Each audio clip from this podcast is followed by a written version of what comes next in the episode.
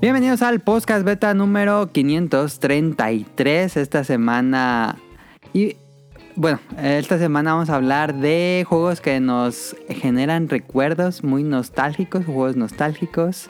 Eh, va a haber Beta Quest, va a haber un anime que ahorita está de moda en Netflix, va a haber eh, recomendaciones random y terminamos con un manga muy bueno. Entonces va a estar bueno este programa. Quédense el episodio 533.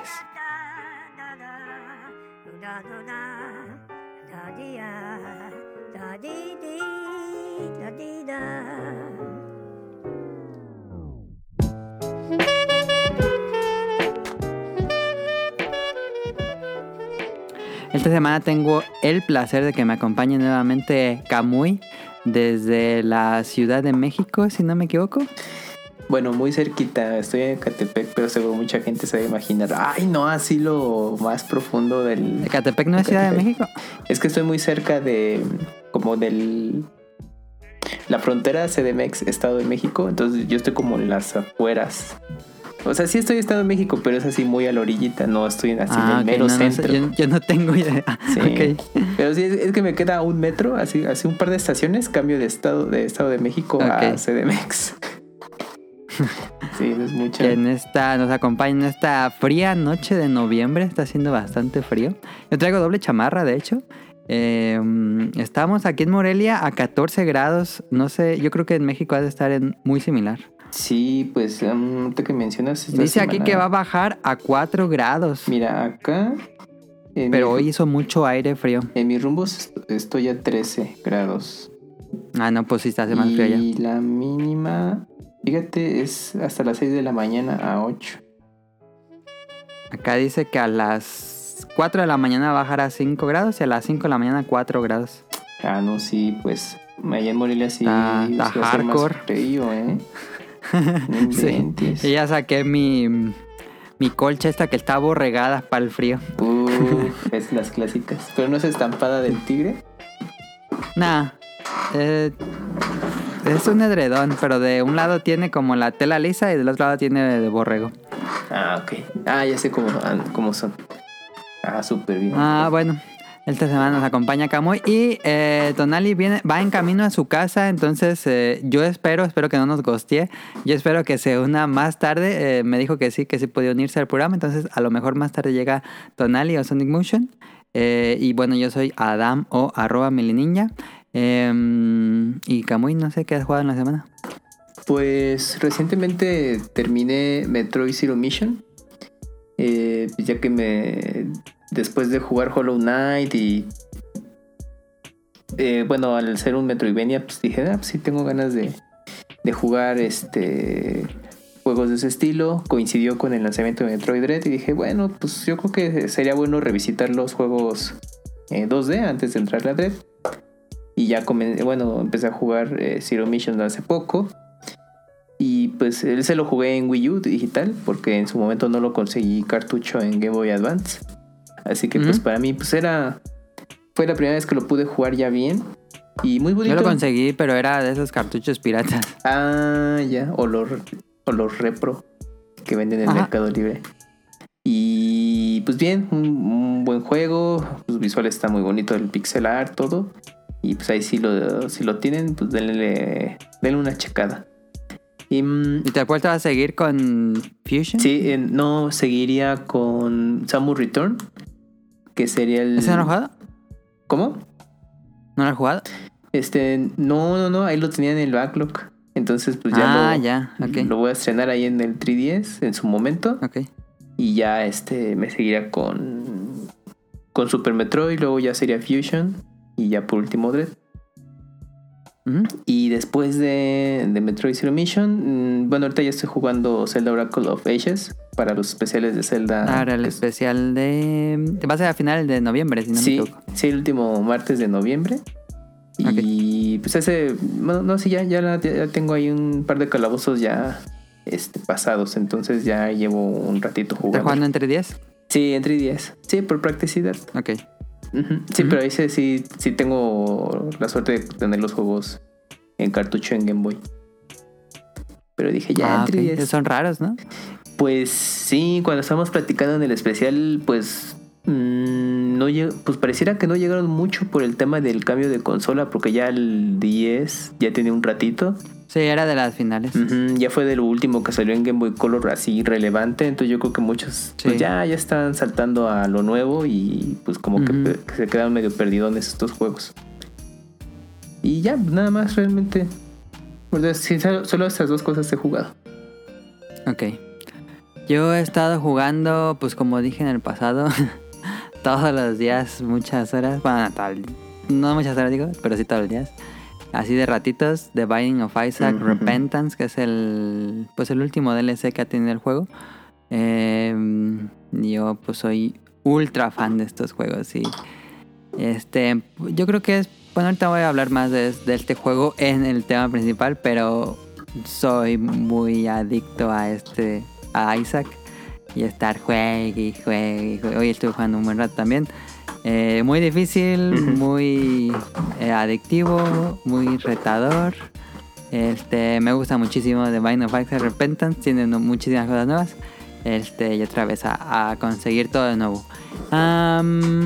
Y según yo no he jugado nada más. Ah, paramos Diablo 2 por completo con Tonali porque Tonali también está ahí. Nos mensajeamos con lo que ha descubierto Isaac y yo les digo lo que yo he descubierto. Mm, Este, entonces los dos así estamos jugando sin parar de Binding of Isaac y detuvimos por completo Diablo 2, nos quedamos en el último nivel. Uh, ya lo iban a terminar. Sí, ya, ya le vamos a terminar. Bueno, Dijo Betnali que en un día de esto lo, lo acabamos. Ya no nos falta derrotar a Baal. ya Aunque yo creo que lo vamos eso. a acabar. Ah, puede ser. Yo creo que lo vamos a acabar y lo vamos a empezar en difícil. Yo creo. Oh, porque es cortito, el juego es cortito. Y se presta, ¿no? Pues Y- para echar el cotorreo y eso, porque... Sí, está muy padre para estar platicando. El Zoom de- con monstruos. Y. Y esta semana me. Bueno, el lunes, el día que publicamos esto, se supone que debería llegarme Shin Megami Tensei 5. Mm, ujú. Pues yo espero que llegue, porque porque voy a estar jugando eso cuando me llegue. Ese sí entra directo, ese sí no lo voy a mandar a Backlog, ese sí lo voy a, a jugar de cuando me llegue. Y pues eso es todo lo que hemos estado jugando esta semana. Vámonos al Beta Quest, déjenme lo abro.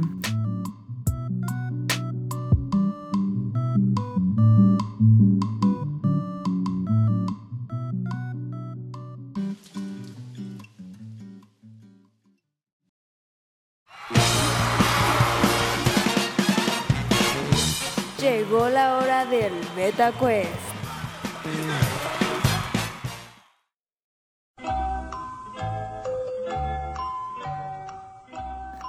Este, ¿cómo las? Bueno, eh, va a ser el Beta Quest de Kamui versus el Beta Quest que tiene que ganar, eh, bueno, tiene que, tener correctas 3 de 5. Pero lo que yo les, yo les eh, pensaba decir al público que no escucha, traten de ganarle a Kamui. Kamui va a ser aquí el retador, pero pues ustedes también traten de ganarle a Kamui. Y díganos en Twitter si le ganaron o no a Kamui. Kamui es eh, peso pesado de- del Beta Quest. Vamos a ver cómo le va. Según yo no está difícil. Son preguntas de muchas cosas, no, hay- no es temático. Ok. Son solo preguntas. Entonces comenzamos con el Beta Quest. Primera pregunta. ¿En qué videojuego aparece la nave conocida como Big Viper? ¿Sabes sin respuestas, Kamui? O te digo opciones. Mm, mejor opción es porque tengo ahí duda. Ok. Las opciones son opción A, Darius. Opción. B, Air-Type. Opción C, Gradius. Y opción D, Twinbee. ¿En qué videojuego aparece la Big Viper? Ah, en Gradius. Eso es correcto. Punto para Kamui. Sale En Gradius es la mm, nave insignia. Sale también en Son of the Ender 2. Ujú. Y sale también en Yu-Gi-Oh! Uf, Yu-Gi-Oh! Yu-Gi-Oh! Em, segunda pregunta. Esta no tiene opciones múltiples. Así que te la tienes que saber, Kamui. Ok. ¿Cuáles son los nombres de los Pokémon legendarios de X y Y? Uy, no. Ahí te voy a fallar porque ese no lo jugué. A ver. Ah, ¿no jugaste que se llega? No, eso no, porque yo llegué ya hasta Sun Moon. Ah. Ok, entonces no vas a ver, o, o sí sabes. No, bueno, si, tú- si hubiera opciones, pues ya hay la que caiga, pero es que si no, no te manejo el. Es que no, el no puse opciones porque hubiera sido muy fácil con Ah, opciones. ok, ok. No, es que ese sí me lo salté, XY. Ok. Ah, ¿Puedes describir los legendarios? Ay, uy, no, ese, no, es que sí, XY te digo que lo tengo así Ok, ok, ok. bien desconocido, ¿eh? No, no, no, no le entré porque todavía no, me- no me interesaba volver a la serie hasta Sun Moon, sí, la peor versión, como quieran llamarle. Y pues no, la verdad ni me enteré mucho de como de qué iba XY. Ok, los nombres son Cernias y Ibeltal. Que es X y Y. No, pero ¿cómo, son el- esos legendarios? Ese es el que es un venado que tiene muchos Mm, cuernos. Que es como el de Mononoke. Y el otro es un dragón que es como una Y rojo. Mm, ya, ya, ya, ya. Sí, no, ese es bien desconocido XY para mí. Ok, no te preocupes. Tercera pregunta. ¿Cuál era el nombre original antes de que se llamara Princess Peach en América? No hay opciones. Nombre original de la Princess Peach en América. Em, la bautizaron casi oficialmente con Super Mario 64. Pero incluso todavía, hasta Mario 64 todavía tiene este otro nombre. Es que no, porque los que más... Pero ya casi no se usa. Ya casi así, casi, casi, casi no se usa. Pero Ah, ya, ya, estoy ya. seguro que. Princess Toadstool. Correcto, Princess Toadstool. Uf, apenitas. Sí, es que me venían hacia la mente Pauline, Daisy, pero dije, no, son, son una parte. Ajá, ajá. Sí, pero es cierto, era Nombre muy feo. A mí me hace muy feo Toadstool. Toa- Toadstool, ajá. Ah, ok. Punto para Kamui. Tercera pregunta. Esta sí tiene opciones múltiples, pero o sea, ni siquiera con estas. ¿Qué compañía creó el Power Glove? Digo opciones. Mm, a ver, sí, porque tengo ahí la compañía, pero para estar seguro. Ok. Aprovechando que esas Las opciones son opción A, Nintendo, opción B, Hasbro, opción C, Mattel, opción D, LGN. Ah, ¿Qué C, compañía creó el Power Glove? C, Mattel, ¿no? Correcto, Mattel creó el Power Glove. Sí, sí, no era, no era Eh. oficial de Nintendo eso. O en su momento sí decía, Ajá. no, pues Nintendo y sus guantes ahí periféricos y ya con el tiempo, ah, chile, ese no lo hizo ellos. Mattel, fue. Ujú. Si vean el documental de mm, Gaming Historian, es un documental muy bueno de, del Power Glove. Em, pues ya superaste 3 de 5. Por lo menos ya, ya le ganaste al, al, al podcast, bet- digo al BetaQuest. Este, más queda la última pregunta, Kamui. Ándale. Para los que estén participando contra Kamui, que nos escuchan. ¿Cómo se llama el nombre de Toad en japonés? Tampoco hay opciones. Kinopio. Correcto, Kinopio es el nombre de Toad en japonés. Yay. De hecho, en los amigos creo que Ujú. sí, sí en, Viene en ahí, la ¿no? producción vienen ajá, los nombres de las regiones y ahí aparece también en Japón el japonés. Viene con varios idiomas los, Ujú. los amiibo. Pues ahí quedó el BetaQuest. Si fueron cinco, cinco preguntas, le contestaste cuatro de cinco, entonces estuvo muy bien. Apenita. Sí, esa de Pokémon. Díganos si le ganaron a. Kamui. a ver, ya no, ya no entré en el BetaQuest, pero... ¿Sabes cuáles son los legendarios de Sun Moon? Ay, déjame me acuerdo. Ahorita me quedé pensando en eso. Yo no me acuerdo de los nombres. Si ahorita me, me voy a preguntar eso, no me acuerdo de los nombres. Ay, ¿cómo se llaman este? No, es que te voy a decir eh, Shield. Es que lo tengo, tengo Es que las es el- imágenes de los Yo personajes. también, es el león y Ajá. la que parece una luna. puto. Ay, pero no me acuerdo cómo se llaman. Los fans más chafas de Pokémon. Este. No me acuerdo, eh. Ahorita, a ver. Uno, es que hacían referencia a Sol y Luna, era Sol. Ajá. Galeón, algo así, ¿no? Sol, Solgaleo. Solgaleo. Ah, ok. Solgaleo y Y este, ¿cómo se llama la luna? Ay, no me acuerdo. Pokémon Sun. Sun and Moon. A Lu- ver, Lun, Lunala, o algo así, ¿no? creo que es el Lunala. Ahora sí Estoy que- aquí en la wiki. Ah, sí, mira. Ah, Lunala. ujú. ¿Sí es Lunala? Sí. Ok. Entonces Solgaleo y Lunala. Ni fíjate, yo, yo ahí hubiera fallado. Sí, es que eso sí los, los ubico mucho de pues cómo, cómo lucen. Pero sí, los Ujú. nombres sí de pronto y están súper obvios, ¿no? Sol y Luna. y ya ahí tenías Sí. medio nombre. Solgaleo Ah, pues todo y súper mal. Pues ahí estuvo el Beta Quest. Eh, vámonos al tema principal.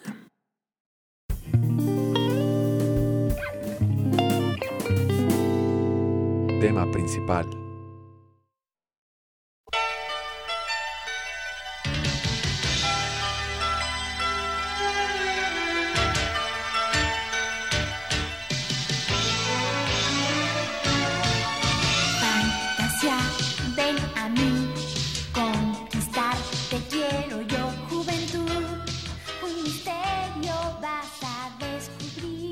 Esta semana eh, vamos a hablar de juegos nostálgicos o juegos que nos provocan nostalgia, juegos que nos provocan recuerdos.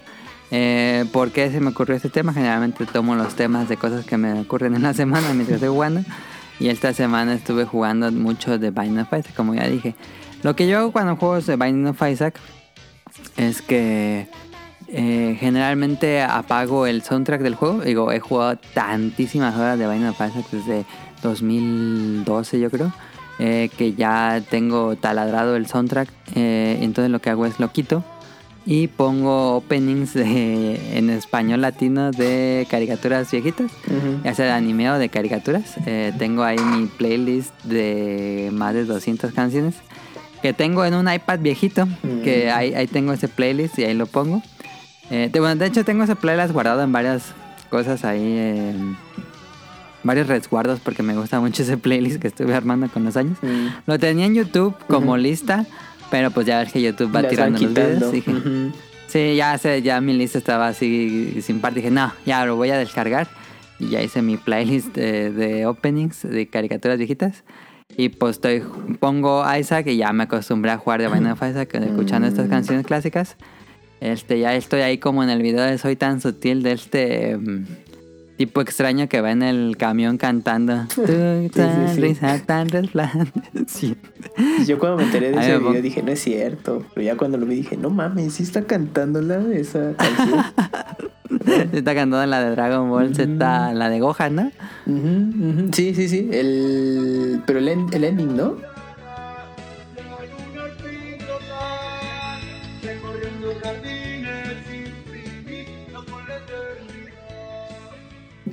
Es el ending o el opening, no me acuerdo.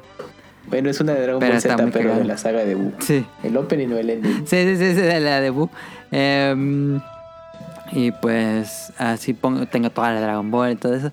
Y cuando juego de Binding of Isaac, pues no sé, me, me dan la nostalgia, los recuerdos de que antes, bueno, de hecho, por eso nació el podcast beta. Daniel y André venían pues cada fin de semana, las tenía acá en la casa. Ujú. Este, y era de todos los fines de semana. Eh, yo les presenté The Binding of Isaac y también se volvieron bien adictos. Entonces nos poníamos a jugar por turnos. eh, y poníamos el soundtrack de fondo de openings. Este, y pues ahí estábamos toda la tarde jugando The Binding of Isaac. Y estábamos platicando. Estábamos jugando. Este, y pues llegan e- esos momentos así de a la memoria. Y él dijo, ah, ah, ah, ah". me imagino así como juegos que, que nada más el hecho de ya tener la mecánica, digo, aquí ayuda a que tengo el playlist, pero la mecánica ya es como muy evocadora de recuerdos. Este, y pues sí, ahorita ya Daniel pues está allá en Zapopan y André pues ya tiene un hijo. Este, entonces ya ya ni los veo, tengo un buen tengo más de un año que no veo a André. Um, y, a, y a Daniel a Sí, es que- Daniel que creo que lo vi a inicios de año. Entonces, este, sí me llegan los recuerdos de tantas mamadas que hacíamos y, y, y nos van a ver videos de YouTube o Ujú. pedíamos pizza, jugábamos un montón y pues así nació el podcast beta de estar juntándonos los fines de semana. Entonces, este, por eso se me ocurrió el tema de juegos que te provocan nostalgia. Y pues, este, invité a Camuy, no sé si Camuy tenga alguno. Pues, por ejemplo. A lo mejor va a ser un tema muy breve, pero pues no importa. Bueno, es que comparación de, de Melee, pues yo he sido más un jugador eh, solitario, triste y aburrido, como la canción. No, pues es que por ejemplo, bueno, tenía un primo que con el que compartía un poco el gusto de los videojuegos, entonces yo con él sí me acuerdo mucho cuando un día fui a su casa y tenía Star Fox, el primero, el de Super. Y Ajá. pues en ese momento de, ah, pues a ver de qué es esto, ¿no? Y ya me decía, sí, es uno de naves. Y me acuerdo que lo jugábamos. y, lo que- y cada vez que veo el juego de Star Fox, bueno, así obviamente noticias del, del original o ahorita que ya está en la consola virtual en el Nintendo Switch Online, pues siempre me recuerda eso de que dije, chin, es que mi primo tuvo ese juego y yo creo que ni lo valoró. y yo nunca lo ¿Y tuve. tú no lo tienes ahorita? No, Ah. no, no, o sea, como pues era, era otros tiempos, pues obviamente tener videojuegos, mm, pues no, o sea, era, tomaba más tiempo, ¿no? Sí. Y entonces Star Fox, no sé por qué, por alguna razón, aunque yo leía mucho Club Nintendo, le llegaban portadas y me llamaba mucho la atención, pues mm, mejor nunca lo pedí así de... de- Era muy revolucionario para su daño. Pero no, pues, nunca, nunca dije, ah, pues quiero ese juego, ¿no? De alguna manera. Ah, ok, ok, ok. Y mi primo sí lo tenía, pero fue como bien random, así como de un tío llegó, le, dio, le regaló un Super Nintendo con dos juegos, entre esos estaba Star Fox, y ya, y lo jugaba y cada vez que lo visitaba, pues aprovechaba. Y, y siempre así, como mencionas, veo Star Fox, me acuerdo de ese momento de que pues, jugaba con mi primo y dije, ay, pues se lo hubiera pedido o algo así. Como que tengo ese... Como esa... mm, la ausencia de no haber tenido el juego, ¿no? Por- sabiendo que me interesaba muchísimo. Pero cuando ibas a acuerdo. casa lo jugabas. Sí, sí, aprovechaba y lo jugaba. Ok. Sí, también, por ejemplo, otro recuerdo es que con otro primo eh, más pudiente, él tenía Sega Genesis, entonces imagínate, pues en, en México. Ah, yo nunca conocí a alguien con ¿No? Sega Genesis.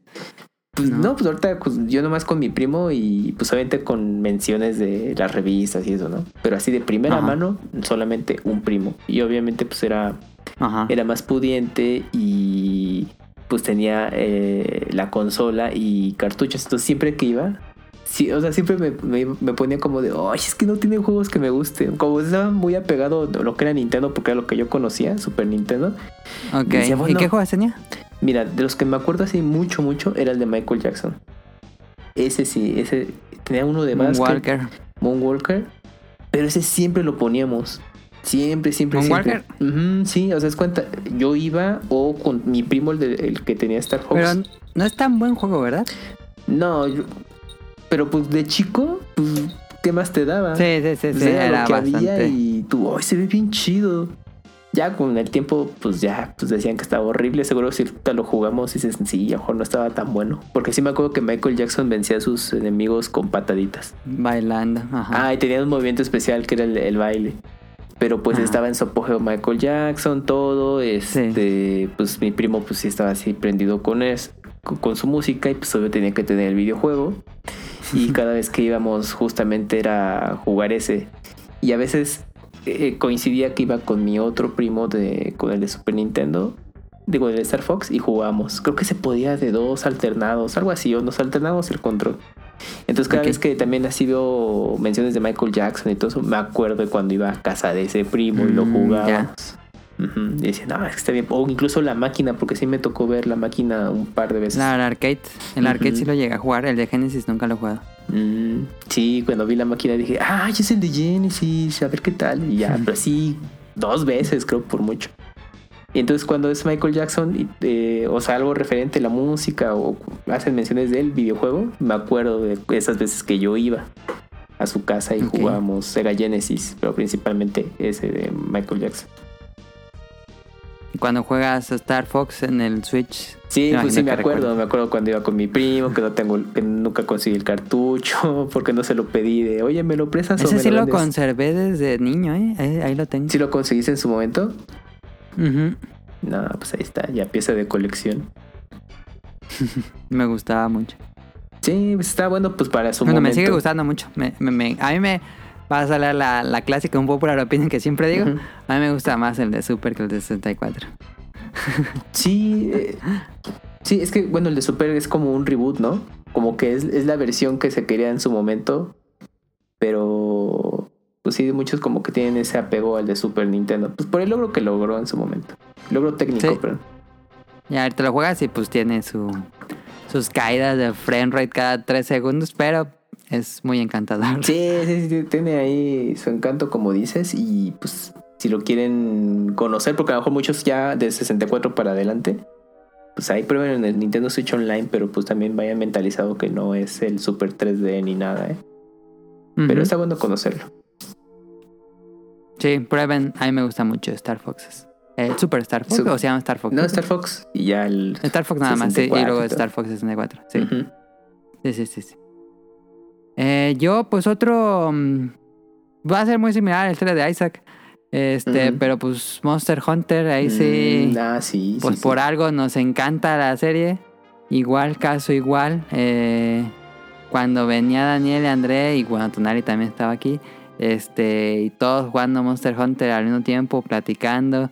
eh, comiendo, íbamos por las quicarricas, saludos a Naus y o, o kudos al que conozca las quicarricas, este, para que nos alcance. Íbamos por las quicarricas a las farmacias del ahorro. Eh, vamos, íbamos por las bolsotas esas de churros, eh, las que venden así los, en las dulcerías. Era pues toda la tarde, noche, hasta que el cuerpo aguante jugando Monster Hunter. Y pues se me quedó muy marcado. Digo, sigo jugando Monster Hunter cada entrega. eh, pero sí, como que el- no es que cada que lo juegue me llegue el recuerdo, pero sí es muy obvio el recuerdo de pues el PSP y, y el Monster Hunter y estar jugando todos juntos.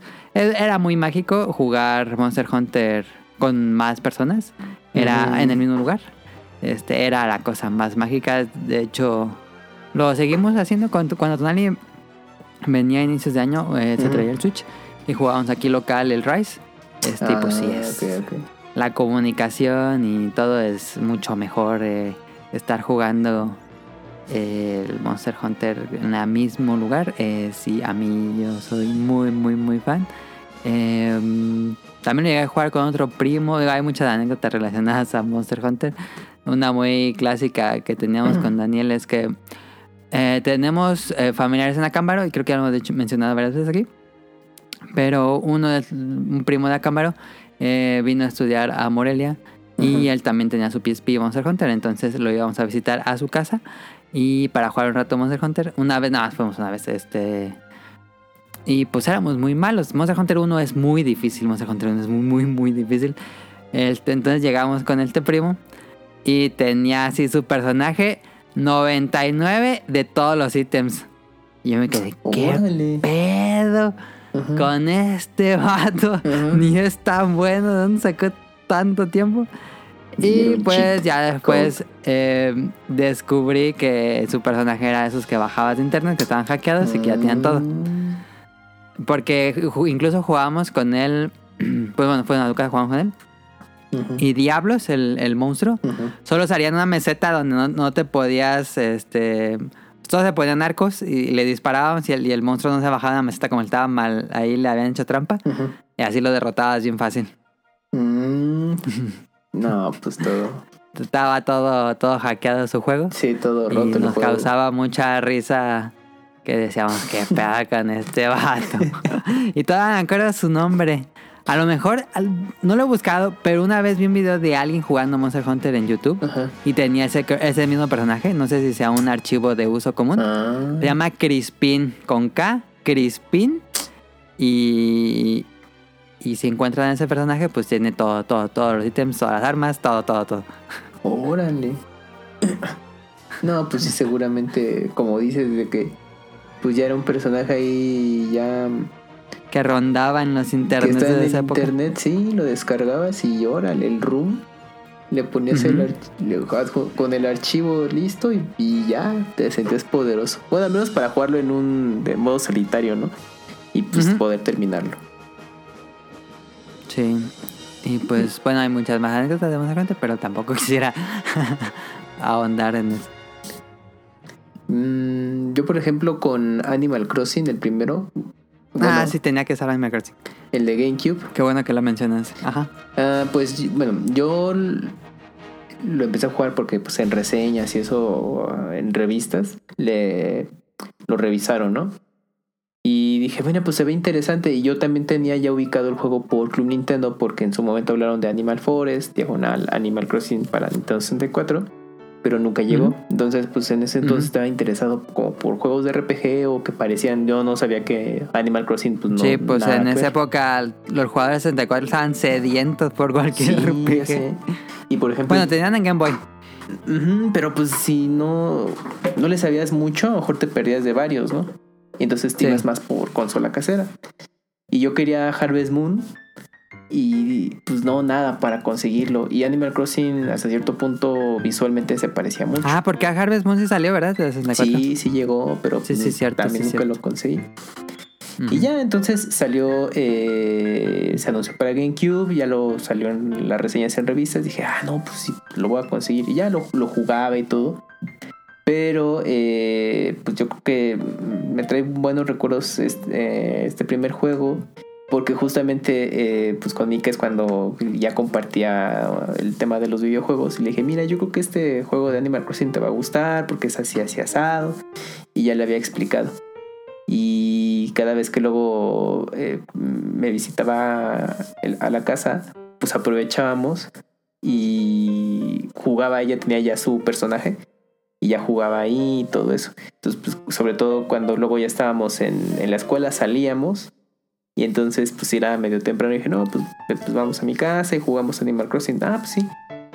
Y siempre que sale una entrega nueva de Animal Crossing, me acuerdo mucho como de ese de esos momentos que compartíamos con el juego. Y pues y que de ahí pues ya le surgió como bueno, pues el interés de, de la serie y pues obviamente de un poco los videojuegos, ya pues hasta lo que es el día de hoy.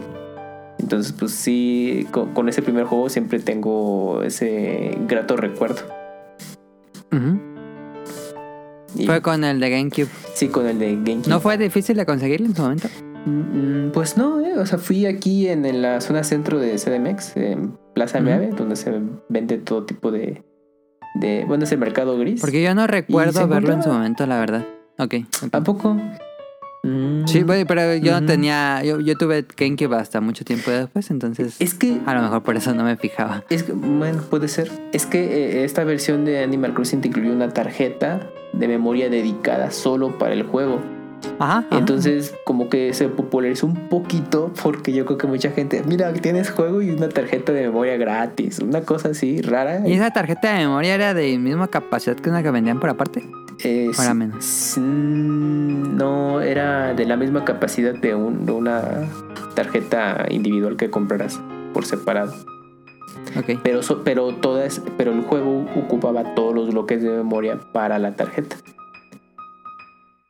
Pero si Mm. tú no, si tú en algún momento te daba, no, ya no lo voy a jugar nunca más el juego y po- No, podías- pues se borraba borrabas todo. todo y te servía para guardar tus avances y todo eso.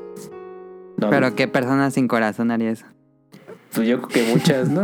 Pues, sí, hay personas que, por ejemplo, pues vendían así. Me imagino que tuvo muchos de hermanos, ¿no? Que borraron porque no tenían lugar donde guardar partida. Ah, bueno, Y sí. bolas. Sí, seguro. Sí, como que no le captaban de, oye, ¿cómo hay que hacerle? O cómo compartes al mono. Porque recuerda que era en el mismo pueblo y solo había cuatro personajes, cuatro aldeanos viviendo ahí.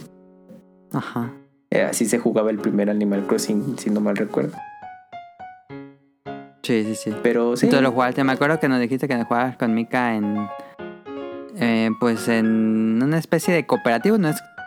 Los dos vivían en la misma aldea, pero no, no es como que juegan al mismo tiempo. ¿no? Sí, no, no, no sé, nos teníamos que turnar. Entonces, das cuenta, cuando Ajá, ya venía, jugaba con su, con su aldeano en mi, en mi pueblo y ya hacía cosas, todo. Sí, sí, y sí, ya yo al día siguiente, ya con mi aldeano, pues le daba seguimiento a lo que ya había hecho. Porque no se podía jugar de dos como ahora se juega Animal Crossing, ¿verdad? No, no se En podía. Mm, mm, no, ya Ujú. esta fue mucho después. Pero sí, no, pues es- estaba, estaba bonito el juego y pues me acuerdo, y pues, me acuerdo justamente de cómo, cómo me enteré por revistas, de que quería el de 64, que acá no llegó, que la versión de 64 es la adaptación de GameCube. Pues el hecho de- del tiempo real, eh, pues los eventos que, que iban ocurriendo, pues que tenía más eventos, los juegos, tenía juegos completos de Nintendo. Nada de que... ¿Eso fue algo que ya sabías antes de jugar o lo descubriste en el juego? Eh, no, ya lo fui descubriendo. Porque en la reseña Porque solo- imagino que fue así un blow mind de que te dan un cartuchito y lo pones y es ¡pum! el eh, juego. Era un Nintendo, un era un Nintendo. juego sí. dentro del es que en las reseñas nada más te platicaban. El juego se trata de esto, ¿no? Y muchos coleccionables, bla, bla, bla. Un simulador tipo de Sims, porque de Sims estaba, estaba pegando muy fuerte. Estaba de moda en ese momento, Y yo dije, bueno, a ver. Y no, los juegos de, de Nintendo, eso pues no te lo mencionaban. Entonces yo cuando jugaba y de pronto, a ver, ¿cómo está eso que te...? Porque luego los aliados te, o te llegaban a regalar alguno, o no me acuerdo de qué otra Ajá, forma los conseguías. No inventes, pues tenían, creo que el primer Zelda, eh, creo Sí, que Kid Mario. Mario. Y estaban completos, nada de que eran cinco Balloon minutos. Fight. y te mandaban Ah, eran juegos completos, juegos completos. Sí, juegos completos cuando Nintendo todavía decía, bueno, órale, no te, te los incluimos no nos completos". cuesta nada.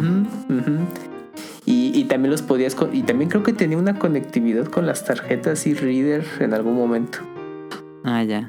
Y ya, pero sí, pues eso obviamente era así, justo como decías, no mames, tiene el juego completo de NES ahí. y ya, como que tenías tu colección de juegos de Nintendo de 8 bits ahí dentro del juego. Y aplicabas la Ujú. Shenmue, ¿te acuerdas? En Shenmue que Sí. podías jugar los En arcades de Sega. Y en Yakuza. Ajá. Y en Yakuza también. Entonces, pues eh, estaba padre eso. Y pues sí me acuerdo y pues me traía así buenos recuerdos de eso y pues la experiencia de compartir el gusto del juego con Mika. Ok.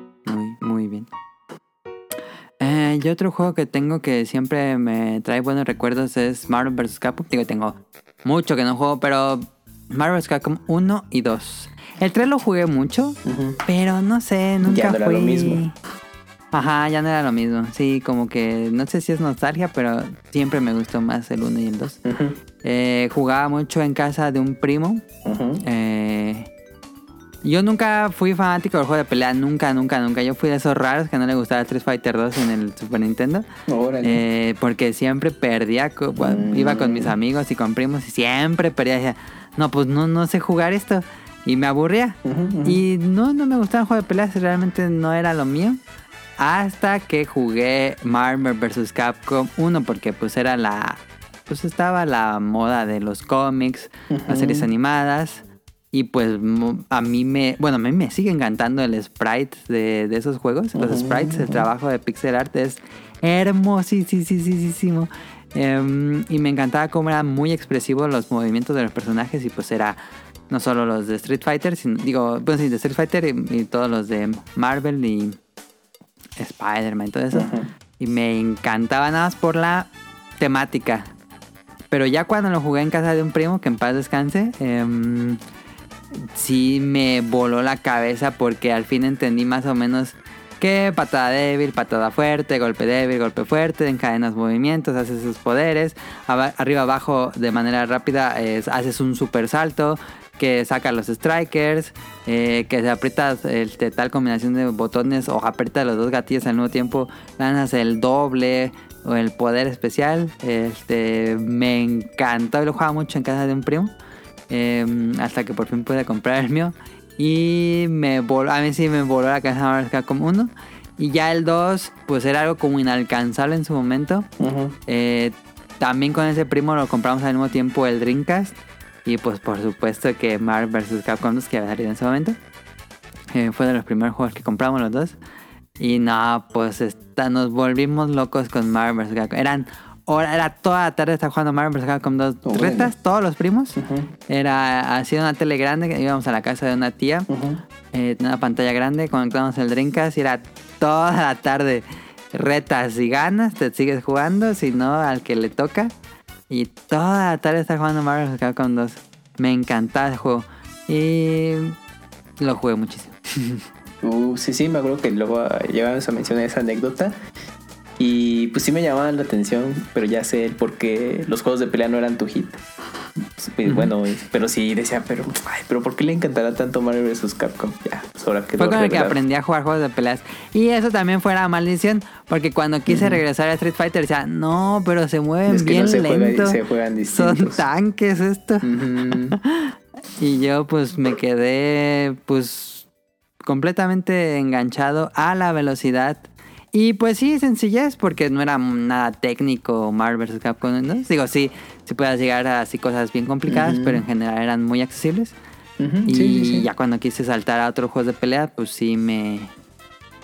Ah, Estoy pensando hay otro juego de peleas que me guste. Pues algunos de Arc Pero- System Works. Porque tiene más o menos el estilo, eh, que es más frenético. Sí, pero no sé por qué. Incluso también compré los Guilty Gear en Dreamcast. Mm, Pero nunca les agarré la onda a, a los Guilty Gear. Al juego de Arc System también jugué el de Dragon Ball Fighters, que es más parecido a Marvel, pero es que Marvel 1 y 2 eran ya bien manejado el air combo y conectabas Mm. strikers y poder. Y luego pasaba a cualquier otro juego de peleas y nunca, no sé, me sentía fuera del agua. Y cuando hay noticias o rumores de un quizá eh, de nuevo Marvel vs. Capcom, pues te trae ese recuerdo, ¿no? De, ah, es que sería padre como cuando jugaba el 2 y todo, ¿no? De, o sea, de Sí, una sí, posible sí, sí. cuarta entrega, ¿no? Si es que algún día sale. Compré el de mm, que salió HD hace ya bastantes años para Sí, 360. Xbox 360. Ese fue día 1. y si ta- ese incluso lo jugaba en línea. Sí. eh, que a mí me da miedo porque hay gente bien buena. Pero así jugaba en línea. Este. Y sí, ojalá que ya ves que está el rumor de que tal vez. Tal vez ahí Disney y Capcom llegan a un acuerdo para volver a liberar Marvel vs. Capcom 2. Ujú. Ah, sí. Pues ojalá. Y de ahí, pues, yo espero que sí. Pues sí, Digo- pero pues Disney ya ves. Aunque no saquen juego nuevo, la verdad es que no me interesaría tanto que saquen un nuevo Marvel vs. Capcom, sino que relancen el 2 o el 1. Me gustaban muchísimo. Sí, es que esos juegos estaban muy buenos y en los arcades sí me acordaba. Mucha gente se juntaba, ¿eh? Para echar la reta y todo. Fíjate que en arcade lo jugué varias veces, pero nunca me acostumbré a jugarlos con, con, un- con botones y palanca. Ya, tú sí, ya es lo que- tenía bien manejado en el Ajá, control, control y cuando lo intenté jugar en maquinita, decía, ay, está bien complicadísimo. A mí me pasó eso con Killer Instinct. Porque Ah, ¿sí? yo lo jugué mucho en Super Nintendo. Ajá. Y ya me sabía combos con tres, dos personajes, así bien. Sobre Sí. todo con Diego. Diego, digamos que es el protagonista, el, el equivalente a un Ryu en, en su, en la serie de Killer Instinct. Y entonces, eh, cerca de la escuela a la que iba en secundaria, había, hay una plaza comercial y tenían un local de maquinitas. Y entonces yo iba ahí saliendo y dije, no, Killer Instinct, a huevo, la versión original acá, la vergas, ¿no? Y entonces ya me ponía a jugar. Y entonces trataba de hacer los combos y me pasaba lo mismo. Como, "Oh, es que no me sale, no me sale la, el- el- el- la patadita hasta para iniciar el combo. O sea, me tardaba mucho y pues obviamente pues ya me. Ajá, ajá. O llegaba alguien más, me retaba. Y, o sea, sí, sí tenía que. O sea, como que me sabía la base, pero pues tenía justamente que adaptarme a un arcade stick de la máquina y pues estar ahí un buen rato. Pero sí, también era así súper raro. Como que dijo, ay, no, es que como que, a ver, lo estoy marcando mal o qué onda. O- pero sí me pasaba igual que a ti. Sí, es... eh, cuando uno domina mucho un juego con cierto control, es difícil darle el salto a otro control. Sí, sí, sí, no. Y, y es que luego ya ves ahora con, como ya se hizo un poquito más masivo o tienes más acceso a estas ondas de los juegos, a los fighting games, pues me ha tocado conocer casos de así como tú, ¿no? De que no, pues yo empecé a jugar Street Fighter, pero así ya un poco a un nivel más, más pro técnico, con control pad, y nunca falta el de lo estás haciendo mal, juégalo con arcade stick, y yo, pues, pues bueno, pero luego cuando llegas a ver Evos, pues te sorprende que sí hay tipos que llevan con sus control pads, eh, están modificados, todo para, Sí, sí, para sí, jugar sí. así bien, pues porque así empezaron y así se acostumbraron. Ajá, así tienen la memoria muscular. Ándale, sí, sí, sí.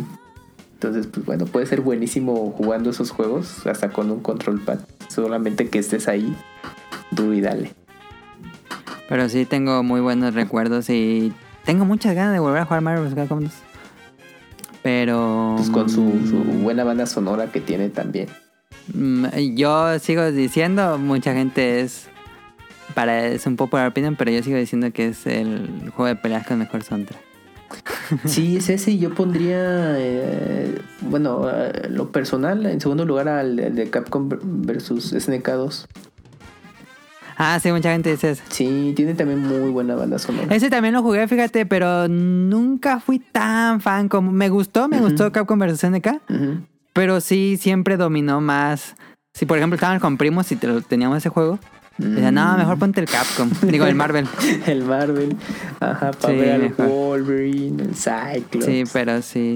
Sí, Está sí, más sí. bonito. Capcom vs. SNK me parece que es un juego más bonito, pero yo siempre me, me gustó más el estilo. Sí, pero bueno, sí me imagino ahí de que por ratitos se alternaban. Pero sí, pues obviamente lo frenético de Marvel vs. Capcom lo hacía muy llamativo.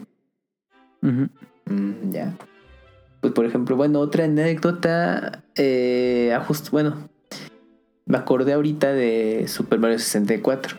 O sea, yo tuve mi Nintendo 64, no con Super Mario 64 como la mayoría de la gente que tuvo un 64 en su momento. Yo fue un, un paquete que tenía International Superstar Soccer 64. Y pues ni modo, era lo que había. Y, pero me la pasé bastante bien.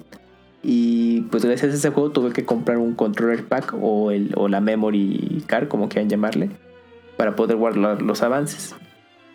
Y entonces, eh, pues pasó mucho tiempo para que me pudiera conseguir Super Mario 64. O sea, sí lo había jugado y todo. Pero a ver, ¿compraste primero esa cosa? El Compré la, consola con International, Ajá. porque era, era el bundle que había. Ah, sí, recuerdo que una vez nos dicho Nada más era ese. Y yo Mario 64 lo veía obviamente por Nintendo Manía, por- Ajá. por, revistas, Sí. todo. Pero Estaba en todos lados Mario 64. yo tuve el juego así casi al final de la conso- del tiempo de vida de la consola. Yo lo tuve en Player Choice. Pero de Mario 64 siempre tengo el recuerdo de que cuando salía de la escuela y me iba a dar la vuelta a esta plaza comercial que les platiqué, porque ahí había un- antes una un ¿cómo se llaman estas? Mundo Nintendo, que eran las tiendas pues, oficiales de, del- de la marca que hubo al menos en aquí en CDMX hace muchos años. Ajá. Entonces, si ven ahí, si tienen todas sus Club Nintendo viejitas, ojeanlas y seguro iban a aparecer en la, en la publicidad. Entonces yo iba a una porque pues me quedaba así bien cerquita y dije, bueno, pues nada más para mosquear, a ver qué juegos tienen y que nunca tendré o qué chance, no de esas tenga suerte. Muy bonita la tienda, así. No, no inventes, ahorita ya me, me trajo esos recuerdos. Y entonces tenían interactivos o bueno, interactores, que era, era una televisión con una consola.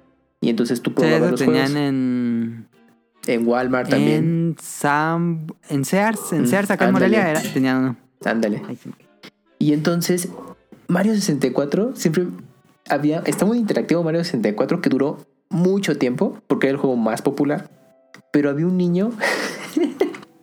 pues yo creo que era pues un niño de la calle. Y entonces pues se daba sus rondines a la tienda. Y entonces pues ya nomás esperaba el momento en que prendían el, el- interactivo y se ponía a jugar Mario 64. Pero el, no manchen, el chamaco ya se lo sabía y no lo quitabas de ahí. Entonces tú eras de, bueno, este, quiero jugar, niño. Y pues se aplicaba la de, no, pues ya cuando pierda, ¿no? Pues cuando perdía el chamaco este. Siempre, siempre se quedaba ahí. Entonces, sí, siempre que, que iba era de, ahí está ese chamaco ahí, no me deja jugar Mario 64. Dije, bueno, pues ya me... ¿Alguna vez lo llegaste a jugar ahí? Sí, sí. ¿O no? Tuve suerte y a veces no estaba y lo jugaba y todo eso.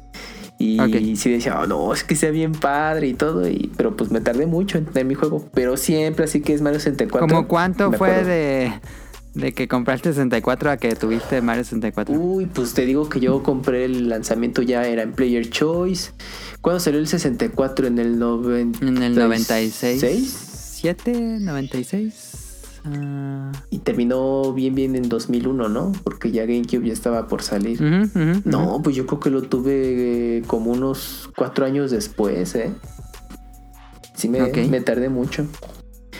Pero, ¿qué tenías antes de tener a Mario 64? ¿O comprabas otros juegos antes de tener? Sí, pues mira, era International Superstar Soccer. De ahí ya me conseguí, por ejemplo, Mitch's Makers de estos de Treasure. Eh, también jugué. Es que ¿Conseguiste Mission Maker antes de Mario 64? sí, Sí, sí, porque me gusta, me gustan mucho los juegos en 2D y había bien poquitos Ajá. en 64. En, en PlayStation, sí. a pesar de lo, lo que habían platicado eh, de, de las políticas de PlayStation, de que todo 3D, Ajá, porque es ajá. arriba lo nuevo, abajo lo viejo, pues había muchos juegos 2D todavía. Y pues me tocaba ver en revistas y pues piratería que había mucho juego 2D y dije, ay, pues que a mí me gustan todavía estos y en 64 ya no hay. Y se anuncia Mesh Ujú. Makers y dije, no, huevo, este, este lo tengo que jugar. También tuve Killer Instinct Gold. Y de ahí tuve un juego que se llama... Pero ¿por qué no comprabas Mario 64 si te, si lo- te interesaba tanto? Pues es que no sé, co- como que de alguna manera ya lo había visto en Decías, "No, revistas, ya". en, en Ajá, ya lo he visto Mania". tanto que Como que mejor dije, otra cosa que nunca he probado. Ajá, como que apliqué la Twitch y dije, no, pues, pues ya lo vi, ¿para qué lo juego, no? Ajá. Y ya, y es que salían los otros nuevos juegos, pues por ejemplo, Killer Instinct Gold todavía estaba muy prendido con la serie y dije, no, pues es que es de peleas y el de 64, shalala. Luego Mitch's Makers por lo que te platiqué. Luego Yoshi ¿Y Story. conservas el Mischief Maker? Sí, todavía lo tengo ahí. Sí, sí. ese es bien raro. Eh, luego fue Yoshi Stories, Diddy Kong Racing. Mario Kart también me tardé mucho en tenerlo, ¿eh? Porque tuve primero Diddy Kong Racing. Y ya de ahí ya fue Zelda Ocarina of Time, Smash Bros, Star Fox 64. Ese sí lo compraste de salida, ¿no? En la Ocarina. Eh, sí, pues haz cuenta. ¿O te esperaste? No, pues como en el mes de, el- de De salida. Ujú. Sí, no, pues estaba difícil comprarlos así día uno, pero pues en el pocos, pocas semanas de que salió, pues ya tenía oportunidad. Y ya. Y ya después de, Mario 60 de Star Fox 64, tuve Mario 64. Y luego ya Yes for Jimmy, eh, Gemini, el Mystical Ninja, eh, el Goemon, el segundo que salió aquí y así. Sí, mira, ahorita estoy viendo Ay, aquí mi listado y el último fue Mario 64. Digo, Mario Kart, Mario Kart 64. Ah, ya, ya, ya. Pero sí me tardé mucho por lo que mencionabas. Pues decía, bueno, como que de alguna manera ya lo había visto, pude jugarlo. Es que estoy, tengo un vago recuerdo si, si con alguien más lo jugaba, aparte de ese interactivo que te digo, pero no me acuerdo bien.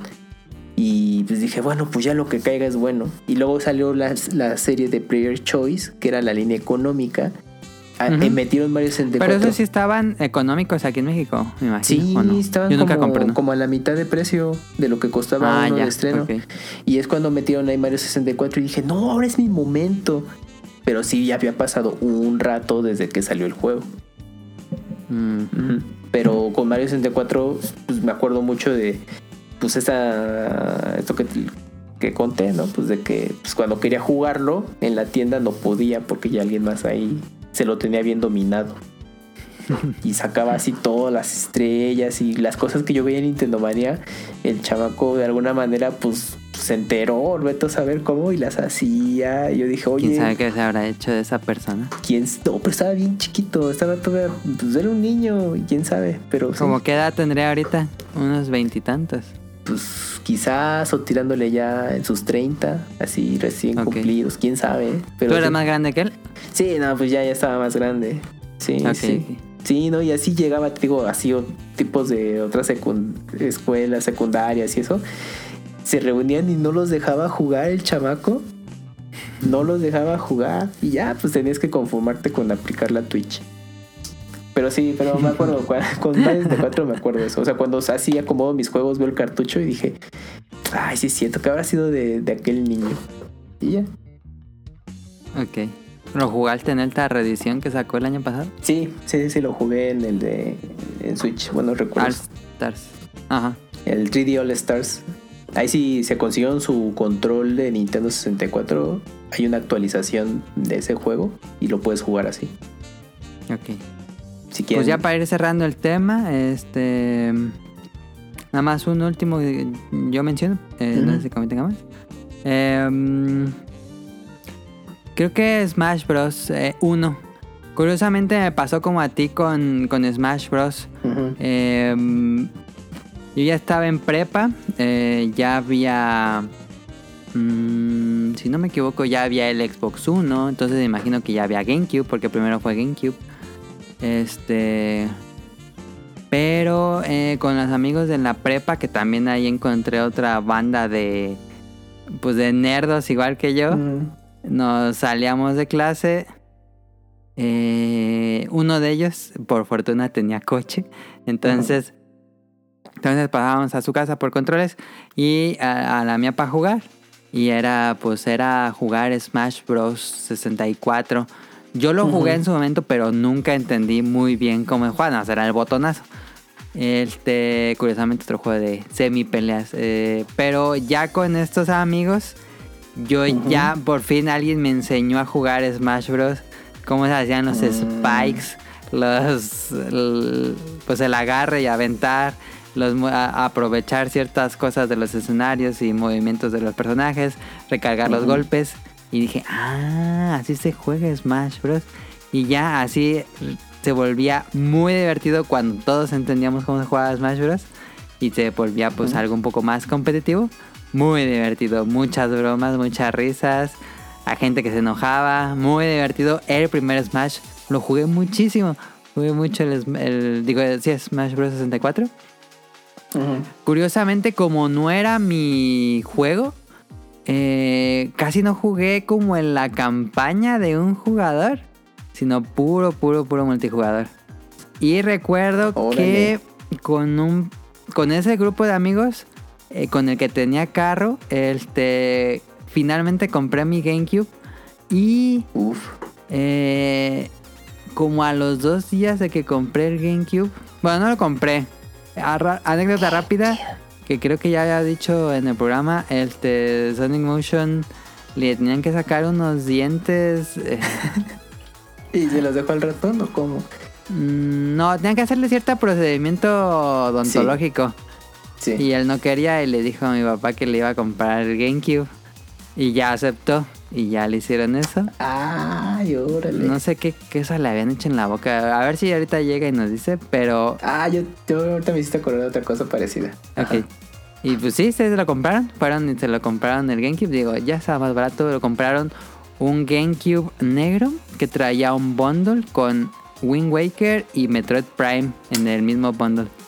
Órale, pues nada mal, ¿eh? Ujú. Y como dos días después, les dije a, mis, a mi grupo de amigos ahí en la prepa, ya tengo GameCube. Y me dijo eh, el que traía coche, Smash. Mili, porque nada más veíamos Smash Bros. Mili en revistas Sí. y cosas así. Teníamos muchas ganas de jugarlo, pero nadie tenía la consola. Me dijo, Smash Bros. Mili. Y dije, sí. Y nos fuimos directamente a la escuela a un centro comercial a buscar el juego en su coche. Lo compré, nos regresamos a la casa, comimos y jugamos toda la tarde Mili. Muy divertido. Uf, y no, pero bueno, ya era todavía mucho los cuatro controles, ¿no? Eso ya fue después. Ah, no, O, sí, o tenían no. de pérdida otro control por ahí. Teníamos dos. Teníamos dos Mm, controles, pero creo que después conseguimos rápido los otros dos. No me acuerdo cómo, pero sí teníamos los cuatro. No, pues se fueron bien volados, porque vienen encarrerados del primer juego y luego ya con el melee. Ajá, ajá. No, pues sí. Sí, fue algo así, un mundo de, cómo se veía el juego, porque sí fue un salto enorme en Sí, sí, el, sí, el cañón. Smash 64 este nuevo que "Ah". Sí, sí, sí, sí. Dije, ¿a poco así se tenía que ver? Ahí, el me- GameCube sí es bien poderoso. ahí saliéndonos de clase para ir por el juego me sentí en esta película de... Ay, creo que, que, que en México le pusieron un día de pinta, pero ¿cómo se llama en inglés? ¿Cuál, cuál? Ah, la que... Esa película me encanta. De que ¿Pero cómo es este chavo que se va de pinta con su amigo que se... No. Que, no, que está... No, es muy, muy vieja, es más vieja, es como de los ochentas. Eh, que... Que su hermano, su amigo está enfermo, pero se hace el enfermo. Porque como que está deprimido y su papá le presta... No, su papá tiene un Ferrari y él lo toma sin, sin pedirlo pre- prestado. Saca a otra chica de la escuela con una, con una broma que le hacen al director de la escuela. Y se van de pinta todo el día y van a ver el béisbol y luego van a un desfile y luego pasa algo con el coche. Es muy buena película, pero déjate digo cómo se llama. Es muy ¿Te, buena. te acuerdas de los actores de casualidad? Es el actor que sale en Godzilla 1, en- bueno, en Godzilla de la de la occidental. Eh, pero es el protagónico. Ajá, es el protagonista. Eh, Ferris Bueller, Ferris Bueller, un experto en diversión. No sé si la has visto. Ah, ¿es esa? Experto en diversión, a ver. Ahí se llama en- en Latinoamérica se llama un experto en diversión, en España se llama Todo un día, pero el nombre original es Ferris Bueller, Day Off. Y es muy Ah, buena esa película, me encanta. Mm, Es que por lo como la describes, creo que sí la llegué a ver así en tele y todo, pero. Es que estoy viendo el, po- el póster de la película. Mm, Yo creo que no. imágenes. Seguro, pues a lo mejor sí, de casualidad, así en el 5, ¿eh? Yo la Lo voy a- llegué a a ver así en la tele y me quedé bien, dije, oye, la película está muy buena. Y luego eh, la volví a ver en la tele nuevo. Y es, dato curioso, la vi de nuevo en el avión de, de regreso a Japón. Ah, la tenían ahí. La tenía en el avión. Dije, ah, tienen Ferris Bueller. Y me puse a verla. Me encanta el soundtrack Ay. también de Ferris Bueller. Ay, no está en Netflix, a ver en Prime. Ah, sí, yo otra el vez estaba buscando un servicio y no estaba. Uy, no, qué chato. Porque la quería ver de nuevo. Es que, ah, ¿sabes en dónde va a estar? Mele. ¿En En Paramount Plus, porque es de Paramount. Ah, ok, ok. Sí, entonces yo creo que sí va a estar en Paramount Plus. Eh, Pero si nunca han es visto que mira, Ferris Bueller, véanla. un experto en diversiones. Mira, en, en Prime aparece, pero es de renta. Ah, O sea, la, la rentas por aparte. A ver, a lo mejor en, en, en iTunes puede que esté o en Cinepolis. sí, sí, sí, sí. Ahí tendrías que, que checar.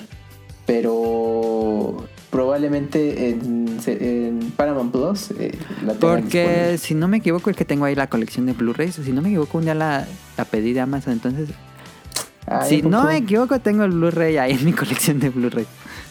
Mira, si no tienes el Blu-ray, pero tienes tu, tienes tu cuenta de iTunes, la puedes rentar por 60 pesos. Ah, sí, ok. O sea, por si la quieres, o la, que, o la quieres comprar digital, 70 Ajá. pesos no está, no se me hace caro. Yo la recomiendo mucho. Si les gustó el episodio donde Bart se va de pinta y todo el episodio lo está siguiendo. Está inspirado. Ajá, ajá. Y también un episodio donde mm, se van de pinta, creo que en Arnold, creo que es como una pared de esa película también. Ah, ya. Nah, yo creo que sí, porque me dices que es de los 80, entonces imagínate los escritores, todo eso. Es muy bueno. Crecieron con eso e hicieron pues, los Simpson o Hey Arnold de alguna manera. Es del 86. Sí, ya tiene rato. Sin invents. A lo mejor sí, sí, porque ahorita viendo escenas se me hace familiar. Igual sí la vi ah, en el 5 en algún momento. Sí, la daban mucho en voy la a checar. Lo voy a checar. Pues ahí está Smash Bros. Digo, Smash Bros. cambió mucho con los años y también la forma en que lo jugaba. Eh, pero si no fuera por eso, creo que nunca me hubiera gustado Smash Bros. Digo, lo jugaba como a botonazos. Pero cuando entiendes cómo se juega Smash Bros. es muy divertido. Sí, porque tienes que hacer la- las el botón, la dirección de carga y el golpe para pues, aventarlos. A mí también sí al principio me costaba trabajo como que, ah, no, pero ¿cómo se derrotan?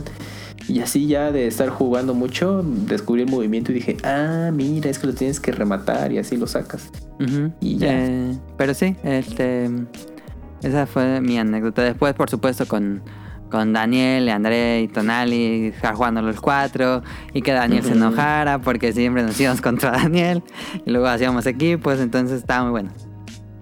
Uh. Tengo una última anécdota ya para no alargar más. Ok, ok. Ese es con Metal Gear Solid. Es que eh, yo no lo tuve en su momento ni nada ya, o sea, mucho tiempo después, pero ya sabía de qué iba el juego y lo famoso que era, que parecía una película y todo esto. Entonces, eh, pues cada vez que, bueno, cuando conseguí el juego de Metal Gear para PlayStation, eh, me hizo recordar que cómo fue el contacto, porque estaba la revista Superjuegos, que es una, era una revista española, y ahí lo conocí. Y ese- él hablaban mucho del juego, incluso le dedicaron un, un especial tipo eh, guía en el que te daban todo ahí a detalle. Y creo que por ahí la, la he de tener todavía. Yo, yo, eh, tengo pues, otra anécdota veía- similar con eso que, que no se sigue. Ah, bueno, va. Y entonces yo la yo veía y dije, no, es que pues de qué me estaré perdiendo, se ve bien bueno el juego. Y coincidió ya tiempo después que un primo eh, tuvo una, una etapa en su vida en la que se, poni- se puso a vender juegos de PlayStation piratas. Y entonces, pues ya yo estaba de visita en casa de... ¿Pero era el quemado? eh, no, él, él se En aplicaba la de ir a, Te- a Tepito Ah, comprarlo ya, ya. así mayoreo. ajá. y Sí. ya ven- revenderlos. Ajá. Y entonces eh, me dijo, no, pues voy a poner aquí el puesto y todo. Y, y, pues quieres venir. Y dije, ah, pues va. Y entonces ya fui y pues dije, ay, pues como es de videojuegos, pues, ah, pues está toda madre, ¿no? Voy a estar jugando en el, en el aire, al aire libre, ¿no? Y entonces ya le ayudé a acomodar el puesto y todo. Y vi que tenía Metal Gear. Y dije, ah, no manches. Y ya nomás le platicaba, ese está muy bueno, porque tampoco es que mi primo jugara mucho, ¿no? Pues él dijo, pues es el Disney y pues ya, ¿no?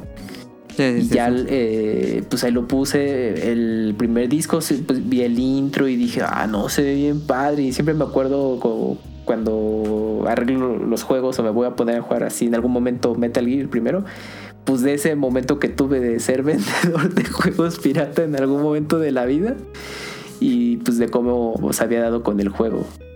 Y pues ya, pues es, es la anécdota de que tengo ahí con, con Metal Gear de esa manera. Yo. Con este primo que iba a jugar Marvel vs. Capcom. Eh, yo ya había probado antes el, el demo de Metal Gear en estos demos que antes traían las consolas. Sí. Eh, que te daba a jugar hasta donde llegabas con. Vulcan Raven. eh, Mm, y ya cuando quedaba. finalmente conseguí el juego, pues si lo conseguí pirata, por supuesto. eh, la- pues no, no sabía, no sabía cómo avanzar, no sabía dónde estaba Revolver Oz, los días que tenía que poner una C4 y de estar pegándole al, a la pared, no tenía yo idea y no tenía mucho conocimiento de inglés. Entonces el, el primo que, con el que iba a jugar Marvel's Capcom, eh, él compró una revista en España, bueno, revista española, no sé, a lo mejor algo así como Hobby Consolas, pero era toda, toda la guía de Metal Gear Solid. Era más una guía que, que una revista que trajera otros artículos, era toda la guía y te decían exactamente qué hacer, a dónde ir, eh, pero te daban, te daban la descripción, bueno, te decían los diálogos que decían en español. Y dije, ah, Órale. Entonces yo le salió, allá salió doblado en español. Ajá, y, pero bueno, yo tenía la versión en inglés. eh, ujú. Y pues le dije a mi primo, no, pues préstamela. Y me la prestó. Fui a la, a la papelería que estaba en la esquina de su, casa de, de su Ah, calle. la fotocopiaste. y le dije, sáquele copias a todo y encargue, encargólelo. y ya le regresé ahí mismo a esa revista. Yo me fui, regresé a Morelia con mi copia de esa revista de guía. Y pues así pude entender y saber qué hacer y entender la historia. Y por eso me gusta mucho Metal Gear. Ah, ya. Gracias a guía. No, es que pues esos españoles no, estaban bien adelantados al tema de videojuegos, revistas, todo, guías. Ujú. Y pues bueno, el mercado fue muy diferente para ellos que, que nosotros, pero nos llegaba de rebote todo ese material y pues era como pues ahí encontrar la última coca del desierto para ciertos juegos, sobre todo en PlayStation, porque pues no había revistas oficiales. Entonces dependías de, de, de las españolas, como el caso que tú platicas. Y no me la quería prestar así como que. Porque la cuidaba muchísimo esa guía, hasta la tenía forrada. Órale. Ay, güey. Y así ni la abría mucho y decía, no, pero yo no voy a saber qué hacer cuando me... y sí logré que me dejara pues, sacarle copias. Porque para sacarle la copia la tienen que abrir. toda. La tienen que abrir toda. Eh, sí, ahí tenía mis... Quién sabe dónde habrá quedado eso, pero tenía mis fotocopias en blanco y negro de toda la revista. Órale, y ya no, ya no las conservas, ¿verdad? Así de no, casualidad. esa quién sabe dónde habrá quedado. No, no creo que... Yo creo que sí se perdió en alguna mudanza o algo así. Pero me sabía el juego ya sin saber, sin usar la guía, me lo acabé como cinco veces. Ya Ya, sin ¿también te guía. pasaba eso? Sí. Sí, ya decía aquí para Pues- acá, para acá, para acá. Ajá. Sí, y hasta terminabas en menos tiempo. Ajá, sí, eso. ya era de ver cuánto tiempo podía terminar. Al final lo terminaba como en dos horas y media. Sí, pues si le esquipeabas las cinemáticas, Sí, te sí, bien cortito. Uf, qué tiempos. Pues ahí está, de Good Old Times. Estaba viendo que en Amazon Prime está en 20 pesos Ferris Bueller por si a alguien le interesa. Yo la recomiendo Ay, ¿a poco? muchísimo. 20 pesitos en Amazon Prime. Este, mm, pues eso es todo por el tema principal. No llegó Sonic Motion. Yo creo que ya nos gosteó. Pero bueno, este, vámonos a lo que sigue, que es el opening de la semana. Eh, escúchenlo y ahorita venimos.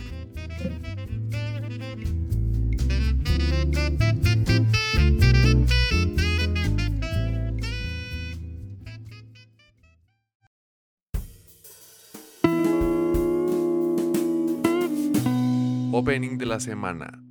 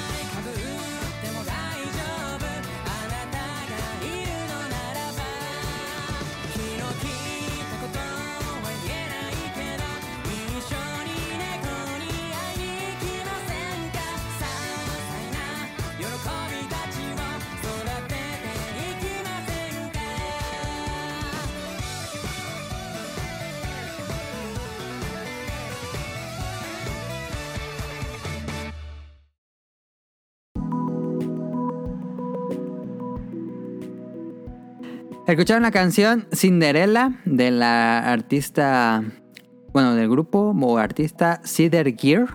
Y la serie es Komi Can't Communicate o Komi no se puede comunicar. En, en japonés hubiera puesto el nombre en japonés, pero me imagino que decir lo mismo. Eh, y está, está en Netflix. Tu- eh, esta es parte de las series que rompieron la prisión en Netflix porque ya se está dando semana a semana nuevo episodio, como en Japón.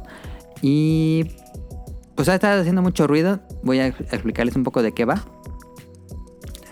El protagonista es Tadano. Tadano comienza su vida en preparatoria, va a entrar apenas a preparatoria. Pero entró a una preparatoria privada. Y en esta preparatoria, pues hay alumnos eh, excéntricos, de gente pues que es un poco de mayor nivel social.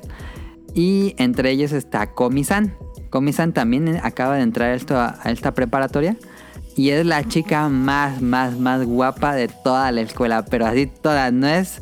Nadie se acerca a Komi-san porque es, es un- como una modelo. E- ella es súper, súper, súper bonita. Y todo el mundo la adora en la escuela. Em, pero nadie le ha escuchado hablar. Y todo el mundo cree que pues es, es muy especial. Que la, incluso los, los alumnos de su, de su grupo la alaban como si fuera una diosa. Al punto de que dicen, "Es- esta es, no es humano, es una diosa. Este, la, la alaban muchísimo, pero nunca la han oído hablar. Porque en, secreto, Komi tiene un síndrome de, ansiedad social. eh, eso existe. este, y se pone sumamente nerviosa a hablar con extraños. Y no pueden, cuando quiere hablar, empieza a temblar su voz y no, no puede hacer una palabra. Y Tadano es el único que se da cuenta de esto un día. Y pues se comienza a comunicarse con ella escribiendo en el pizarrón. Y ya Ajá. Komi-san le responde en el pizarrón. Este, y así comienza a hacerse amiga de Komi-san este Tadano. Y pues le dice Komi que tiene este problema desde que, desde que era niña. No, no puede relacionarse bien con personas que no conozca. Eh, todavía no han explicado qué, qué pasa con su familia, pero me imagino que eso va a ser más adelante. Em, entonces la, el deseo de Komi es hacer 100 amigos. Y Tadano es el que quiere ayudarla. Porque Tadano conforme pasan los días pues ya le entiende más sin que necesidad de hablar. Nada más con la pura vista. Y pues entonces va a comenzar la aventura de conseguirle 100 amigos a Komi-san. Pero como les dije, los otros estudiantes son unos excéntricos, así extrañísimos. Eh, está la que está obsesionada así mal plan con Komi. Una obsesión casi de asesino serial. Em, Órale. y está otra que es así como... Es que no quiero spoilers, pero los personajes son muy, muy divertidos. Hay un personaje... em, pasó algo extraño. Bueno, no extraño. Pasó algo bien. En Komi-san, que es un personaje que se representa que es no binario. No... bueno, no sé si tengo que explicar no binario, pero no se representan ni como hombre ni como mujer. Eh, y por eso el- los subtítulos, eh, cuando hablan a- con este personaje, pues usan lenguaje incluyente. Lo que me pareció muy bueno, porque el personaje lo requiere. El personaje requiere que los subtítulos tengan lenguaje eh, inclusivo, eh, pero en Japón no existe esto de lenguaje inclusivo porque no hay género. Eh, pero aquí sí se puso el lenguaje inclusivo y ya llegaron los que están matando a las series. Pero me parece una decisión muy buena que tenga lenguaje inclusivo porque realmente cuando ves la serie se entiende por qué se debe usar el lenguaje inclusivo porque es una persona no binaria. Entonces me pareció Ujú. muy bien que hicieran esta decisión. Hubo gente enojada y hubo gente que aplaudió la edición. Yo sí aplaudo la edición. No le veo ni un solo problema. Yo no entiendo a la gente que se queja, pero bueno. Este es una serie completamente de humor. No es romántica, es de humor. Es poner a Komi y a Tadano en situaciones muy divertidas con los otros personajes que son muy raros.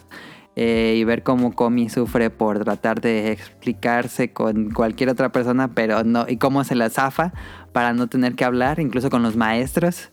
Eh, y es muy buena, eh, me, me ha gustado bastante, creo que los capítulos se me van como agua, eh, duran veintitantos minutos, están en Netflix. Eh, la animación corre a cargo de OLM, que fueron los que hicieron No Taxi, que es. Hasta el momento va mi anime del año, es No Taxi fácil. Em, y este grupo, bueno, este grupo de animadores que es OLM hizo muchas películas de Pokémon. Y el director es Mm, Ayumu. Watanabe, que ha hecho, va dirigido, creo que las últimas 10 películas de Doremon fácil han sido dirigidos por él. Em, Uf. y tiene una magia muy eh, charming, como dice, muy carismática. Es una serie muy carismática, muy bien animada. eh, no baja ni el nivel de animación. El, el opening es hermoso, la- tanto la animación como la canción, Mm. pero el opening es realmente bonito. Me encanta el, el estilo de arte que usaron para el opening. Y yo lo recomiendo bastante. Comic Can't Communicate, claramente esperando una serie de comedia, no esperen otra cosa. Ujú. Oye, em, había escuchado, bueno, más bien comentarios de primera mano que el primer eh, capítulo está muy, mm, una calidad de animación muy alta, Sí, pero que ya en el segundo sí baja un poquito. Bueno, en tu sí, sí, sí. punto de vista, El- como lo viste? El primer episodio se siente como una película, eh, pero sí, en el segundo Mm, ya la ante- no se siente con el nivel del primero, pero aún así es muy buena la animación. Y, pero en general se mantiene en la. sí, en general se mantiene, no como el primer episodio, que sí siento que ese sí le- se fue el presupuesto ahí, pero eh, no hay como frames mal dibujados algo así. Ah, ok. Fíjate que ahorita revisando el historial del estudio, también trabajaron en una serie que se transmitió hace poco en. Gracias a, a la Fundación de Televisión Japonesa que Ah, hay ya, aquí sí. en México. Ajá. Es una que se llama Shinkansen. Eh, Shin- eh, per- perdón, se llama Shinkalian. Eh, la cual pues es así tipo... no es que te iba a decir otra cosa.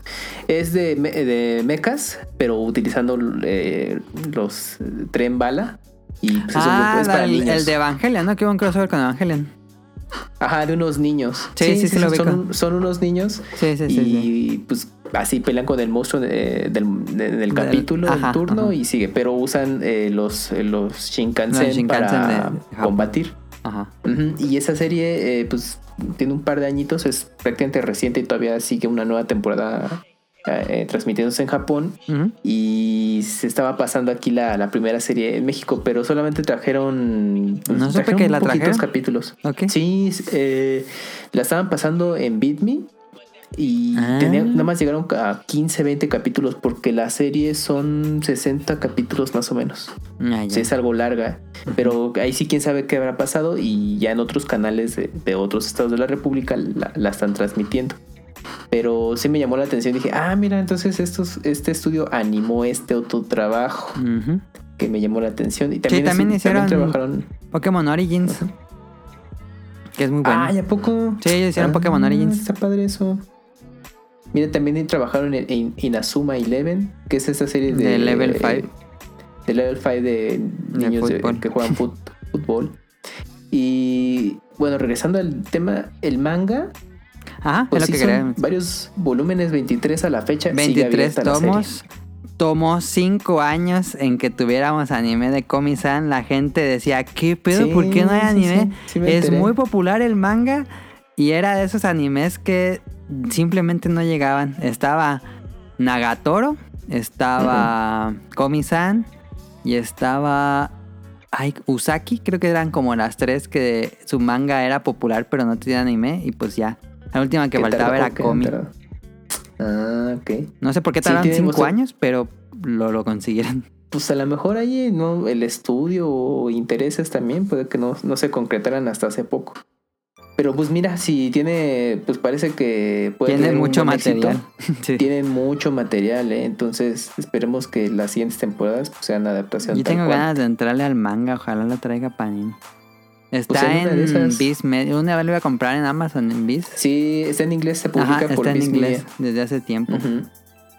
Y ediciones en español, eh, bueno, para Europa eh, la publica Ibrea. Es una editorial de por allá y se publica también en Argentina. Entonces, pues, chance. Ah, si la ya, publicaron en. Argentina, yo creo que es muy probable que aquí. Siempre que la publican en Ajá. Argentina, llegan aquí. Sí, sí, sí, a ver si, pues, Panini. Pues es que Panini ahorita está abarcando los títulos más comerciales. Entonces, pues, una de esas da la sorpresa con. Sí, Comi es con bastante popular.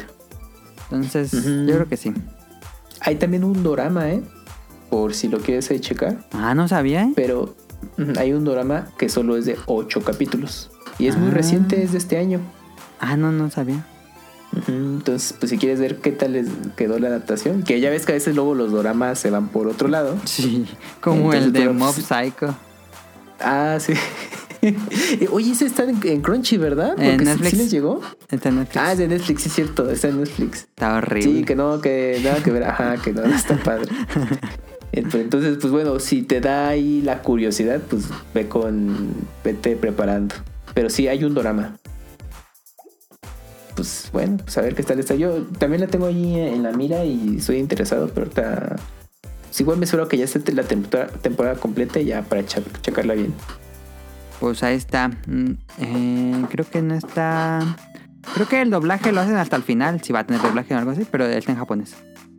Ah, sí, porque se está transmitiendo semana a semana, o sea, es así como si vieras Funimation y... Sale los Crunchyroll. jueves cada episodio, ahí lo estoy viendo. Pues ahí está. Eh, Comi. Ahora no hay dato curioso porque no sacaron. Eh, este, Dato curioso.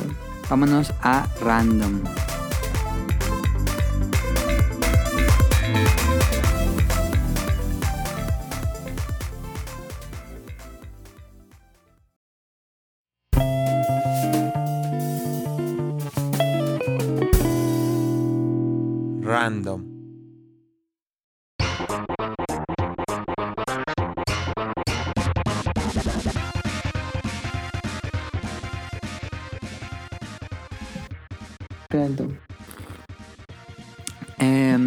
Esta semana tenemos eh, dos recomendaciones de YouTube.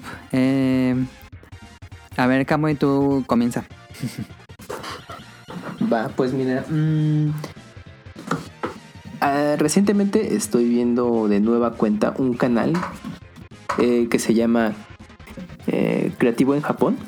Que el responsable es un español que se llama David Bosca. Y pues él eh, enfoca el contenido de su canal a hacer contenido de colección retro de videojuegos. Pues obviamente él radica ya en Japón ya desde hace muchos años. Y pues em, gracias a eso, pues él se dedica en sus tiempos libres a explorar tiendas de videojuegos retro, pero pues donde puedas conseguirlo lo más barato posible. Así que pues eh, y también dedica los contenidos a, a temáticas. Por ejemplo, hace poquito le pasé a Mele un, un especial que hizo de juegos de, de terror para PlayStation 2. Muy buen video. Te lo voy a mandar a mano. Ah, sí, porque toca desde juegos poco conocidos como Sí. populares. Y también hace sus especiales de voy a comprar eh, con mil yenes. Ah, eso, eso es lo que me gusta ver de él. Eh, El reto Ajá, de del- cuánto se alcanza a comprar con tal cantidad de dinero. Eso es tan padre. Ajá, así Nintendo Switch, PlayStation 1, 2, Sí, o sea, trincas. del, de lo que salga. Ajá. O también hace especiales de Dreamcast, así como su, su top 10. O también le dedica espacio, por ejemplo, a desarrolladores independientes. Parece él es muy fan de los Metroidvania y entonces hace así especiales de juegos de ese estilo. Y a veces tiene oportunidad de entrevistar a, a los desarrolladores, etcétera. O sea, les da ahí un espacio. Pero no solamente es eso, también tiene, eh, pues es escritor, tiene tres libros, los cuales el primero se llama Bikuri Island, que es una guía eh, para descubrir tiendas de videojuegos eh, importantes pues, allá en Japón y justamente donde puedes conseguirlos a, pues, sea, muy buenas gangas. Entonces es también como una especie de guía de turista, digamos, pero es eh, eh, especializada en tiendas de videojuegos. Entonces si en una de esas dicen yo vengo a Japón, pero para surtirme de puro juego vale la pena echarle un ojo a, este libro, Bikuri Island. Y la siguiente, su siguiente libro, que tiene dos volúmenes, se llama Yabai. Y ese es un recopilatorio sobre videojuegos que nunca salieron de Japón y el por qué. Y eh, pues que esos juegos también se pueden disfrutar sin la necesidad de conocer el idioma. Y pues también Porque hay supone que él no habla japonés, ¿no? Por lo que entiendo.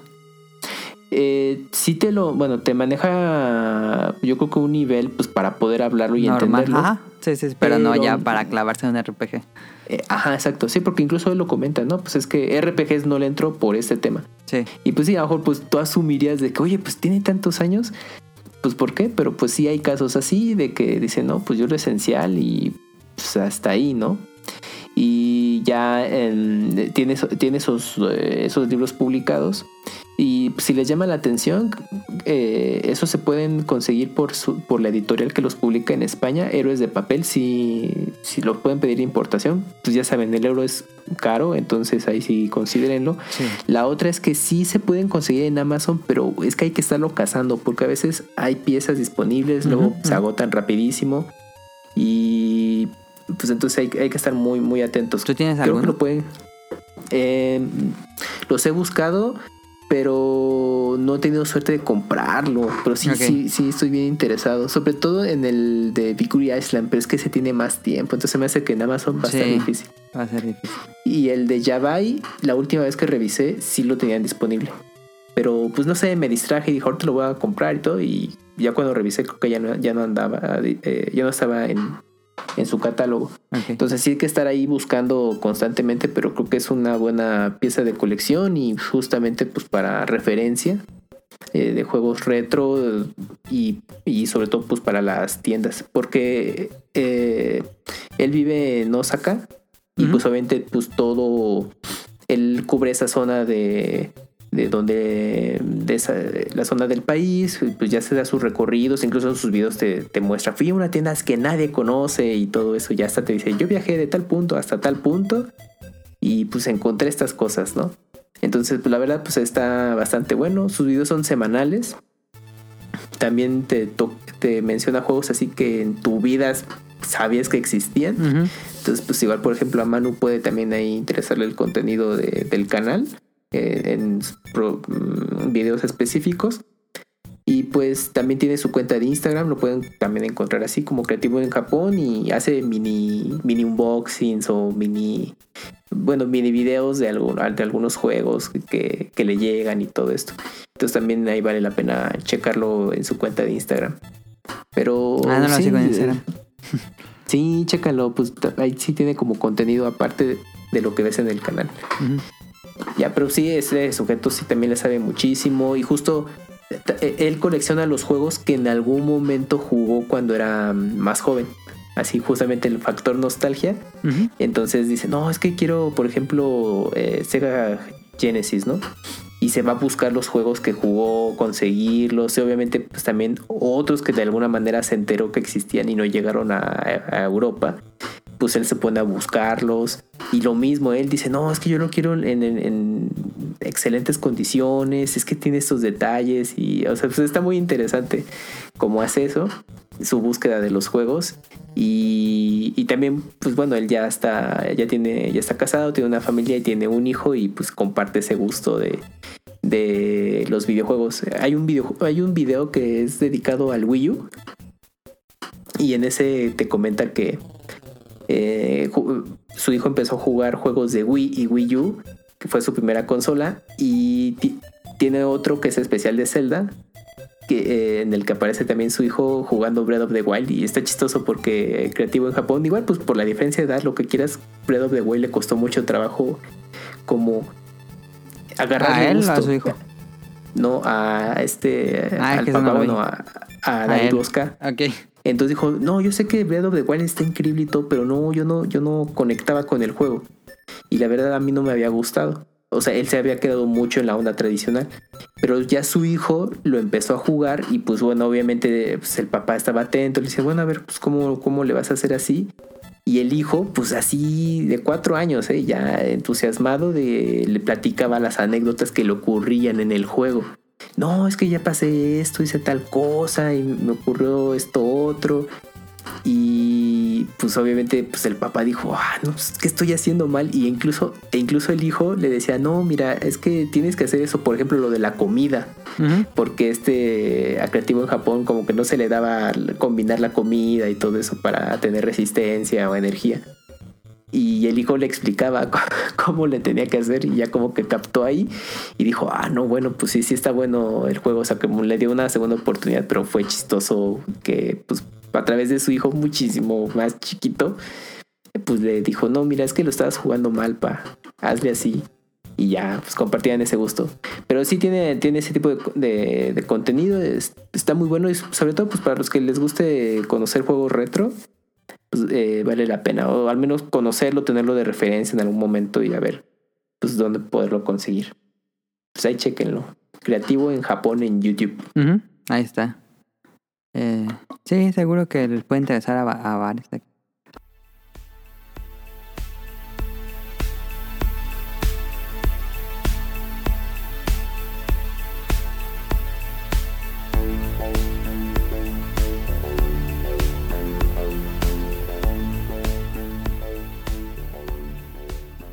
Eh, yo tengo rápido una A ver, recomendación robada de... La recomendó Macho Cabrío en el hype de la semana, si no me equivoco. Eh, ¿A poco escuchas el hype? El IP. Sí, Ah, no, no sabía. Órale, ahora sí me dejaste como. como Elsa Frozen. es una recomendación de un canal de YouTube que se llama. Scambiter, S-C-A-M-B-A-I-T-E-R, Scambiter. Y cuando describió este, ahí en el programa lo describieron, eh, dije, ah, suena muy interesante. Ya lo busqué en YouTube y me puse a ver videos. Dije, ¿qué pedo con esto? Scambiter es un Ajá. youtuber que es un ingeniero en software de acceso remoto. Es un, Ujú. básicamente es un hacker. Es un hacker, es. Scambiter. eh, y lo que hace él es muy interesante. Porque, no sé si sabías, Camuy, pero en India hay un, pero un resto de call centers que son scam Ujú. y que hablan a Mm. diversas partes del mundo, principalmente Estados Unidos y. Europa, eh, buscando gente pues ya adulta que no le saben mucho a la computadora y todo eso. Y le dice, oiga, reportamos que en su cuenta de Amazon eh, hubo un cobro de, de tres iPhone. ¿Acepta este pago o quisiera que le cancelara el, Órale. entonces ya estos, estos, pues, según pues ellos son de, entre comillas, del call center de Amazon, o se hacen pasar por, por Microsoft o por alguna empresa grande, y ya la gente pues dice, no, no, no, no, no, no quiero que me cobren eso, entonces ya comienzan ahí y los hackean, bueno, no los hackean, los, los engañan y pierden sus tarjetas de crédito y, y les hacen un resto, le bajan un resto de dinero a esta gente. Y es scam. ¿Cómo se dice scam en español? Em, estafa, es una estafa. Es, son estafas. Ah, estafas. estafa, Ah, perdón, sí, estafa.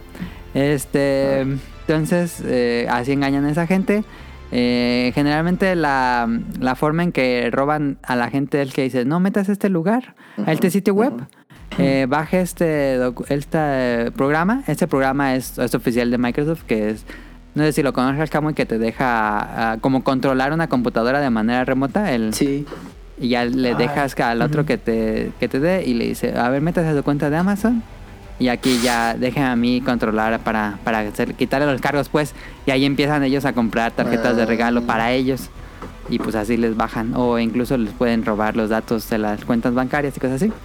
Mocos. Entonces lo que hace este scambiter, este youtuber eh, o hacker, es que él monitor, no sé cómo, pero él monitoriza estas redes de estafadores de la India y se mete a sus servidores y se mete a sus líneas de teléfono y escucha las llamadas.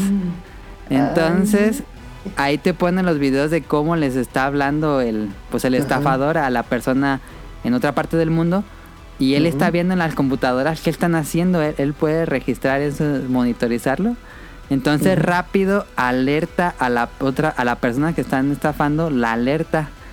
O alerta a Amazon o alerta a alguna autoridad Ah, ok. y este y trata de evitar que la gente sea estafada. Pero sí, bueno, a veces a veces lo logra, a veces no. Este, entonces cuando te, te enseña esa monitorización, pero dice, ok, ahora va mi ataque y él se encarga de atacar a esta gente con Órale. eh, pues él es un hacker y se mete a las computadoras y los tiene ahí pues controla sus computadoras básicamente de manera remota y les pone, eh, por ejemplo, en uno, les pone el wallpaper del FBI y les bloquea la computadora y les da el mensaje. Este, este, esta computadora está siendo usada para, para estafas. eh, si usted sigue haciendo esto, será inmediatamente pues es perseguido por la ley y será encarcelado. Y pues ahí rápido la gente se queda de qué pedo. Luego también a, él incluso le han hablado así de esos estafadores. Y pues le- le- les hace la estafa a ellos. Les en uno le consigue entrar a la cámara web de su computadora del estafador. Y lo pone así en su computadora, le pone su imagen y dice, te estoy viendo. Ya sé que eres, te he estado monitorizando por meses. Sé que tan- sacas tanto dinero, tanto al mes. Y tienes que decirme, este, sé dónde vives. eh, y le empieza a decir, el otro se saca de pedo y dice, ¿qué, qué pedo, qué pedo? O Sí, sí, incluso tira así troyanos y virus a toda la red, a toda su red. Y pues las computadoras se vuelven inservibles. 10, 6 computadoras de los call centers ahí se vuelven inservibles. Entonces es como una batalla de los estafadores de la India contra los hackers, contra este hacker. Órale. Y están muy buenas. Ves ahí como de repente, porque él monitoriza sus, sus líneas de teléfono y escuchas de fondo lo que está pasando.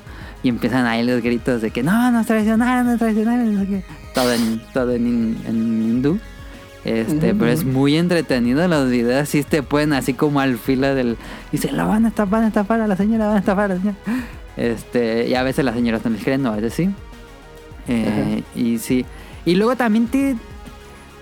Creo que es bueno saberlo, pero sí da miedo de qué tan fácil son tus datos expuestos en internet. Si es... Si te da como la... La tensión. Eh, ahora sí que Who Watch the Watchmen. Porque te das cuenta del poder que tiene este hacker y dices, no mames, no si te, des- te podría destruir todos tus datos en un chasquido así como segundos. tal. Ujú. Como Thanos. Ay, güey, no, pues Y da, muchos datos de cómo evitar estafas. Y te dice, siempre, en cada video te da datos de cómo evitar estafas. Porque sí, luego sí también avanzadas. Digo, no, está, está, está hardcore. Pero está bueno. Ah, ok. Pero digamos que es como los, los videos que es co- como si fuera un formato tipo serie hasta cierto punto, ¿no? Porque si Mm. los edita y todo eso duran como Sí, 12 sí, sí. minutos por lo que veo. Sí, duran entre Mm. 15 y 20 minutos. Y él los va Ujú. editando conforme pasen los, incluso meses, porque son investigaciones de meses. Ah, pero sí te pone así Mm. como, pues le, le muestro dónde vive a este scam. O, o empiezo a hablar con él y le, en uno le vuela como 10 mil dólares que tenían códigos de tarjetas robadas de Google Play Store que se las tumba. Este, entonces sí está. Es como un vigilante de internet, está interesante, pero es real, todo es real. Ujú, ujú. Órale. Por si les interesa. No, sí, si- suena bien. Me imagino que fue en el último IP que lo mencionaron. Sí, Es que lo mencionó, no lo pero lo mencionó muy breve, pero yo dije, ah, voy a checarlo. Y sí, me quedé varias horas así las los, me estuve viendo. Dije, no, estaba bien emocionante. Y pero a ti te da... todo hecho bolita en el sillón. de Sí, te da, te da miedo de... Dices, a la madre, qué tan... Qué tan ah, frágiles somos en internet, creo yo. Pues sí, pues es que, pues, puta, pues es terreno ahí, luego a veces sin ley y no sabes. Y mira, sí, Sí. está cañón. Pues suena bastante bien, ¿eh? Para que se malviajen. Ajá, sí, También. chequenlo. Scam Baiter es muy bueno. Sí, tiene varios eh, videos ya acumulados. Sí, no- es como... No tiene tanto tiempo haciendo esto, ¿eh? ¿No? Como un año. Y tiene ahí un Pero- equipo de, de vigilantes también. Sí, aunque los videos no, no, no son así semanales ni nada, ¿eh? Sí, Sí, no, tarda par bastante. de meses. Sí, en hacer uno. Porque los anda cazando. Pero sí, está muy interesante Scam Sí, Baiter. Nunca está visto algo así en. YouTube. Pues ahí está. Ah, Buena recomendación, nerd. Sí, sí le voy a echar un oclayo. sí, ahí chequenlo. Eh, lo pongo en la cuenta del, del podcast beta y también pongo la cuenta de. Digo, el, el link a Creativo en Japón y pongo el de Scam Baiter. Vámonos a cómprame y acabaríamos con esto casi casi.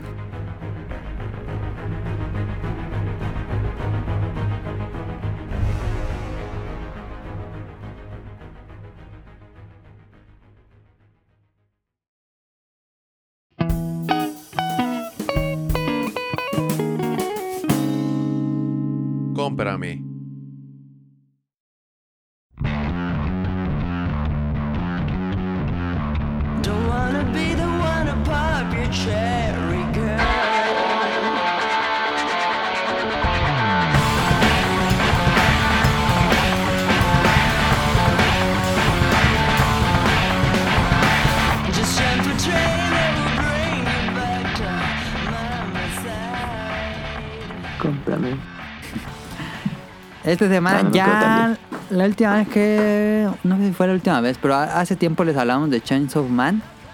Mm, no me acuerdo la verdad cuando, les hablamos de Chains of Man, pero vamos a recomendarles Chains of Man. Eh, porque Camuy lo está leyendo, va al día.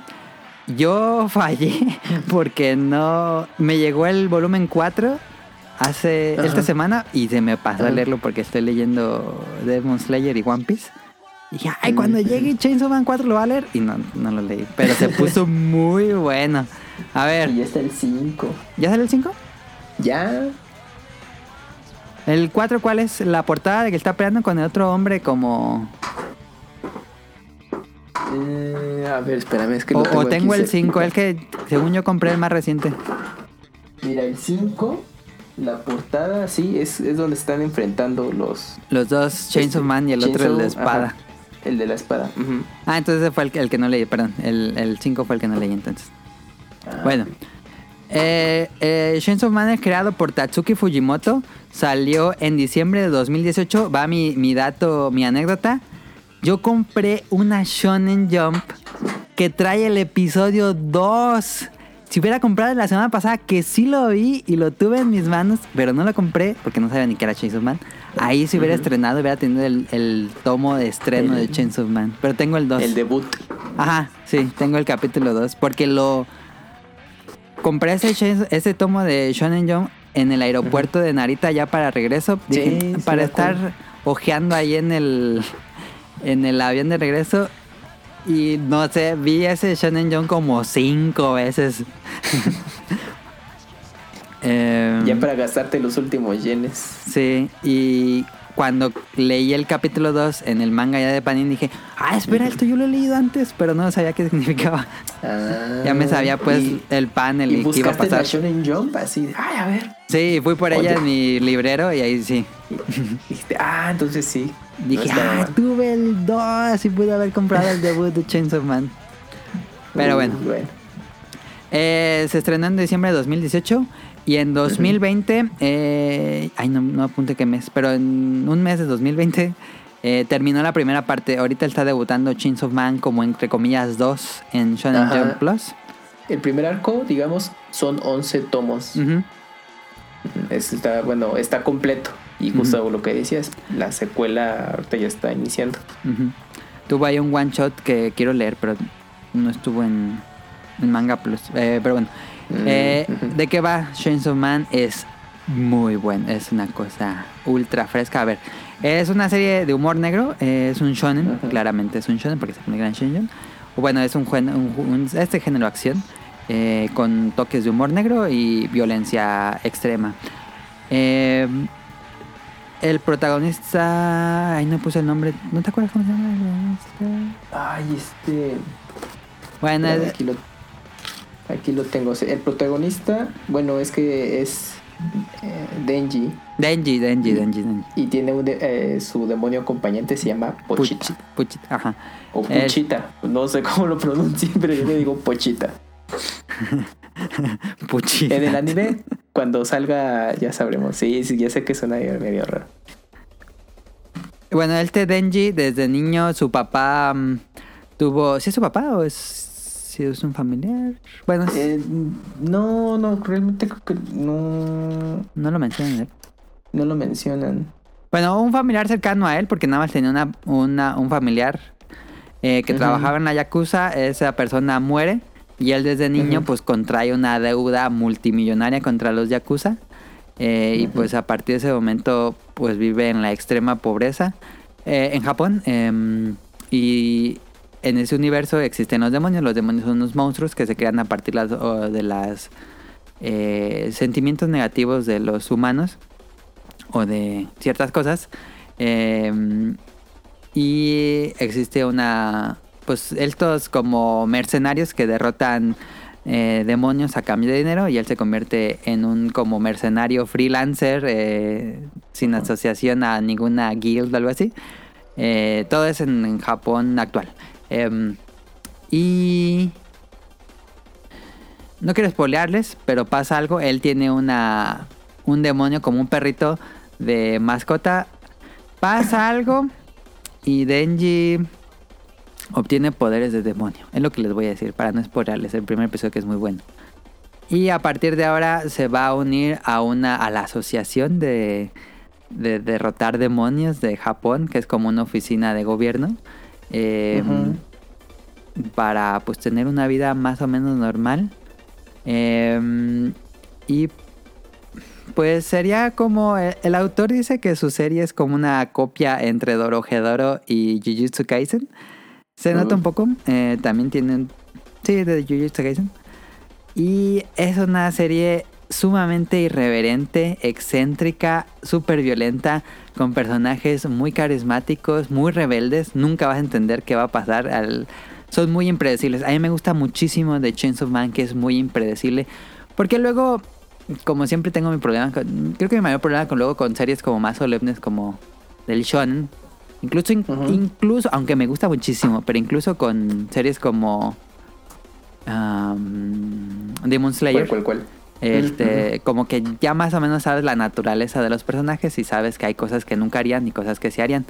Eh, Pero con Chase of Man se rompe completamente eso. Pueden ser villanos, pueden ser unos héroes, pero son personajes muy impredecibles, eh, con una escritura muy libre. eh, Está muy padre el guion, también me gusta el- el- los diálogos entre los personajes, es muy muy joven, se siente como que lo escribió alguien muy joven, este, por las cosas tan irreverentes que luego dicen, y se me hace que es una bocanada, completamente una bocanada de aire fresco para el género, como Dan Dan Dan es muy bueno gráficamente, eh, pero siento que la serie, que ya le había recomendado a Dan Dan, siento que la historia no tiene mucha eh, forma, pero Chains of Man sí tiene como un porqué de todo, como que todo está muy bien cimentado y, y las historias son muy impredecibles y muy, muy divertidas.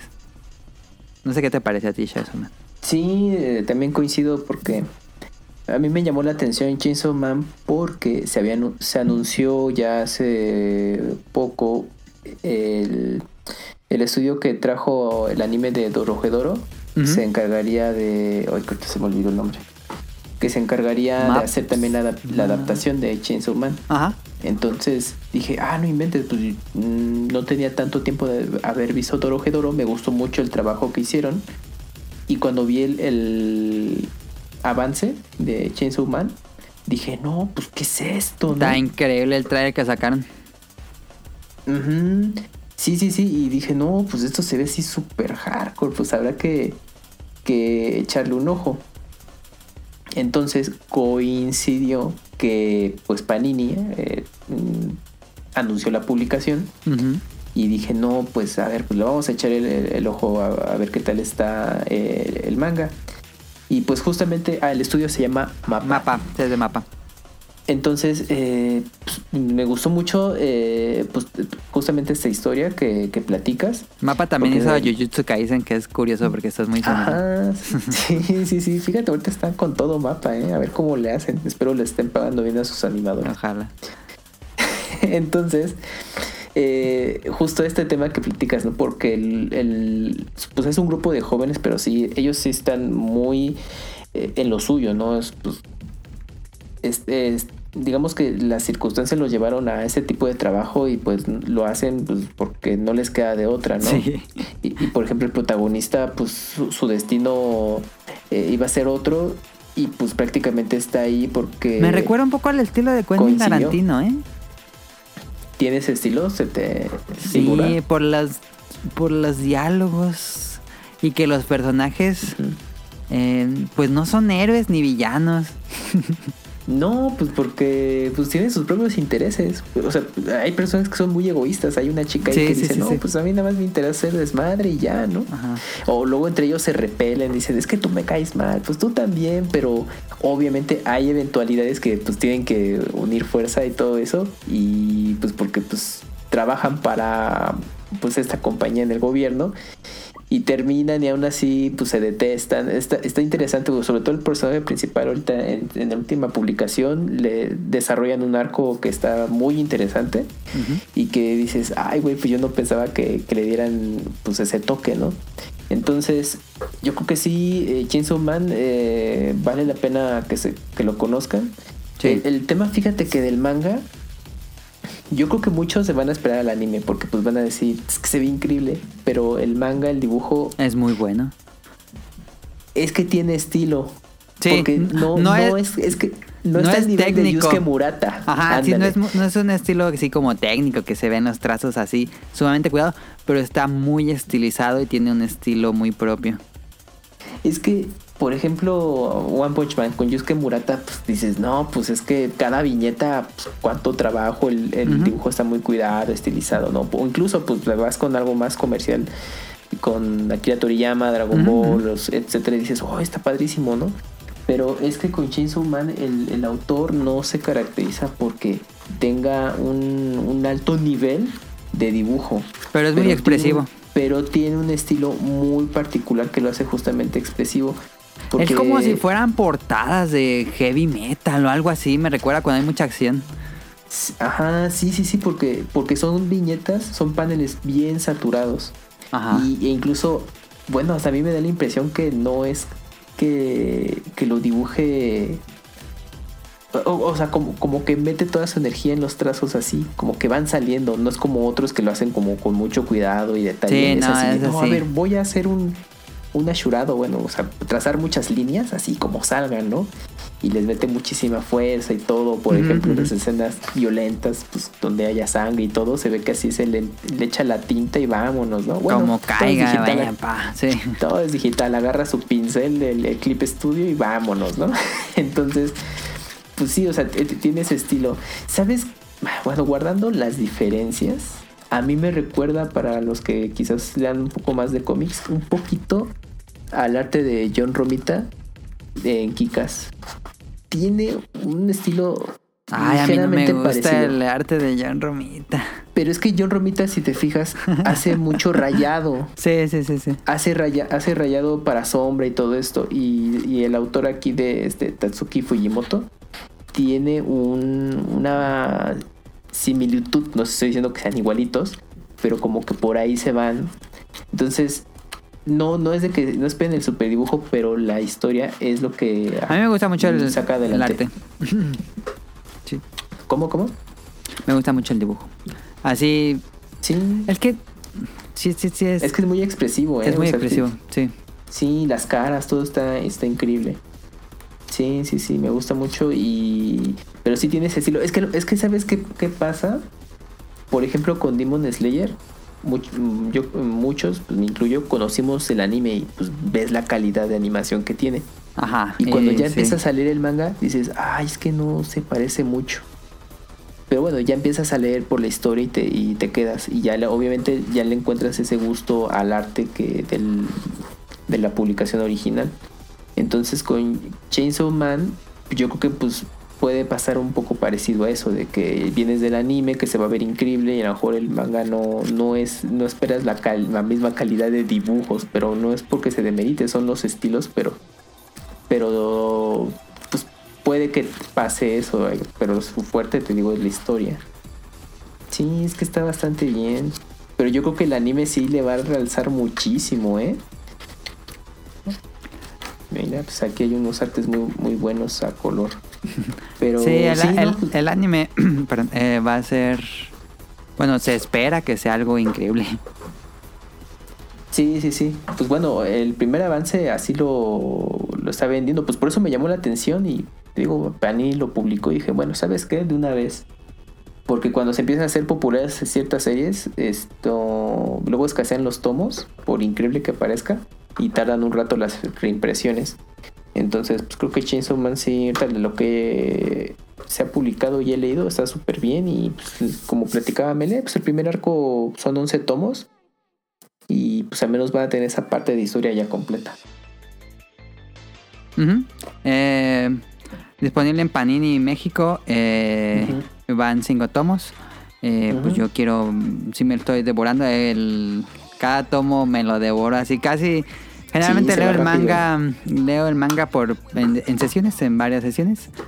Pero con Ujú. Chainsaw Man sí es como en una sentada probablemente lo termine. Sí, se lo echan bien rápido cada tomo. Pues ahí está, Chains of Man. En Panini, vámonos a las preguntas del público que deja. No las eh, puse en el guion, pero aquí las tengo para mí. Déjalas abro.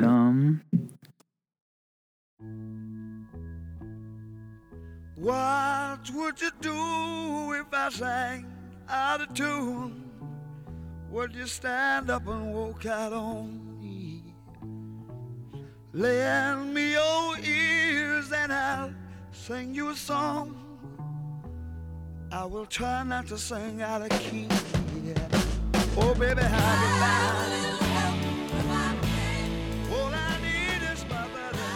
Nos escribió nada más Jesús Sánchez.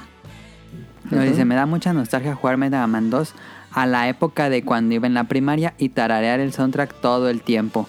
Metal Gear Solid me trae buenos recuerdos de Navidad y la primera vez que me trajeron mi Play 1 de Estados Unidos. Diddy Kong Racing me recuerda estar jugando en Navidad esperando el recalentado de la comida del 25 de diciembre y descubriendo la manera de cómo desbloquear a todos los personajes secretos. Pregunta muchachos, ¿qué recuerdo triste les trae este ambiente pre-navideño relacionado a videojuegos o en su vida? Eh, ¿Podemos relacionar la nostalgia con tristeza, tú dirías? ¿O Pues son a cosas mejor- diferentes? Pues. em, no, yo creo que son, son momentos diferentes. Porque no, no sé si me habrá hecho de pre- como de tristeza o será nostalgia lo que se habrá referido. Pues yo, yo lo entendí más a quizás como un evento triste, ¿no? Ajá. Pero. Pues sí, bueno, es que nostalgia lo tienes más co- como evocas como un buen momento. Bueno, es que yo, yo siempre la nostalgia la, la, la relaciono así, ¿no? Como que, ay, pues qué buen momento pasé tal cosa o los viejos buenos tiempos. No lo relaciono como algo triste, ¿no? Pero Hay cierta mm, añoranza, tal vez, que, que tal vez se sienta como tristeza, pero es más añoranza a buenos tiempos. Ajá, exactamente. Pero pues por ejemplo, bueno, por ejemplo, de algún momento triste previo a Navidad, pues, bueno, la- a las fechas, pues no, ¿eh? que yo me acuerde. Así algo personal o bueno, relacionado con videojuegos, ¿no? Aún. ¿No, no, no relacionas un videojuego con Navidad? Ah, bueno, de, de de- en ese aspecto, pues sí, bueno, es en, en el, en el marco de la Navidad, o sea, de Guadalupe Reyes. Ajá. Por ejemplo, Street Fighter 2 fue regalo de Reyes. Entonces sí me acuerdo mucho que, que pues yo había pedido mucho este juego de Street Fighter 2 y en un día de Reyes este, pues lo recibí y dije, ay, mira Street Fighter. Y creo que también en un- el primer Game Boy fue regalo de Reyes. Navidad, Navidad, es que estoy acordándome. Creo que sí, una creo que el Super Nintendo fue de Navidad. Mm. Y así fue, fue regalo de Navidad y me acuerdo que lo conecté y todo, ya era así súper noche. Y me puse y me tardé un rato porque ya sabes, era la cena, ¿no? Y, y yo nomás pensaba, ya, pues quiero ver qué onda con el árbol de Navidad. Y ya, pues abrir los regalos y, ay, no, mi Super Nintendo, perfecto. Y ya subir y conectarlo y estrenarlo con Super Mario World. Y me acuerdo que me dormí bien tarde ese, ese- esa vez. Bien tarde, jugando, 9 pues, de la noche, yo creo. no, se me ya era la madrugada. sí me amanecí jugando. Oye, pues era consola nueva, Super Mario World. Pues claro que te ibas a desvelar. Bueno, en mi caso, a lo mejor otros, no, no es para tanto. Pero sí, sí, el Super Nintendo fue regalo navideño y pues es, ahorita, es buen, buen recuerdo. Yo ah, no sé por qué. Todavía no tengo idea porque a lo mejor algo que tengo ahí en mi cabeza. Pero por alguna extraña razón relaciono mucho. Va a ser extraño, pero relaciono que una Navidad estuve jugando todo el día Serious Sam 2 en Xbox. Porque yo lo tenía en compu, pero mi compu no estaba muy, buen, muy buena, entonces se, se medio atoraba, se trababa. Y cuando finalmente lo conseguí en Xbox original en negro, lo compré en un Sandbox original, muy barato, lo encontré en rebaja. Y todo el día lo estuve jugando porque decía, no mames, este juego está bien bueno. Y me gustaba jugar en la compu, pero no se podía jugar muy bien. Entonces, eh, no sé por qué lo habré jugado ese día que era un 24 de diciembre. Y pues todo el rato lo jugué ajá, hasta la tarde y ya en la noche, el- atardeciendo, pues ya le fui apagando. Y ya pues la cena navideña, pero sí estuvo extraño. No sé por qué recuerdo mucho Serious Sam 2, que para nada es un juego navideño. Pero por alguna razón lo recuerdo mucho con Navidad. Pues, bueno, por- pero ese día fuiste así de, a ver, voy a dar una vuelta al Sanborns o... Ese día creo que fuimos con mi familia hacia comprar regalos Ajá. a las Ah, tiendas. Y ese día encontré el Serious Sam. Dije, no mames, se salió Serious Sam para Xbox. Yo tenía mucho tiempo que no lo había jugado. Y Ajá. creo que me sigue gustando mucho. Sí, tengo muchos años que no juego, pero me parecía muy divertido. Órale. Pero pues a lo mejor fue eso, ¿no? Pues dijiste, bueno, es que lo juegan compu, a ver, lo voy a jugar ya bien. Ya por fin bien con un Y ajá, control. te- exacto, y te seguiste y ay, güey, ya, pues hay que cenar. Sí. Pero generalmente asocio más Navidad con juegos de mesa. Porque juego muchos juegos de mesa todo el día de, Navidad, de 24. Mm, Ponemos la mesa y todo el día. Acabamos una sesión de un juego, cambiamos de juego y todo el día estar jugando juegos de mesa. Uf, sí, sí, sí. Pues a ver si. Bueno, tu hermana no se enoja con los juegos de mesa navideños cuando sea el momento. bueno, ahorita me acordé que en una, ¿no? Tú cuando es una anécdota que sí se De- fue indignada. Sí, de Ticket to Ride. Es un juego que sí. puede estresar a bastantes jugadores. Mi papá tampoco lo quiere jugar ya. Ay, ¿Ya ves? Qué bárbaro, man. Ya ese tiene que estar prohibido. Ya está Guardado baneado Ticket to. Ride. Quiero comprar Ticket to Ride Japón, que es usa las líneas de- del Shinkansen en todo Japón. Ah, órale. No, pero bueno, pues a ver si no se pelean. Eh, y sí, era la única pregunta que nos enviaron esta semana. Muchas gracias a, a Jesús Sánchez. Y pues vamos a los saludos. Saludos. Ajá. Pues le agradezco primero a, Kamui que me acompañó esta semana. Eh, ya no regresó Tonali, como, como claramente pueden ver. Eh, y no, el que me dijo que mm, fue cuando estábamos hablando de creativo en Japón. Fue cuando me dijo que ya había, que ya estaba ahí. Y le dije, no, vamos en esta sección. Y dice, no, pues ya mejor acaben ustedes. Pero bueno. Bueno, Este, muchas gracias a Cam- Camuy. em, si quieres decir tus redes sociales, ¿dónde te pueden encontrar?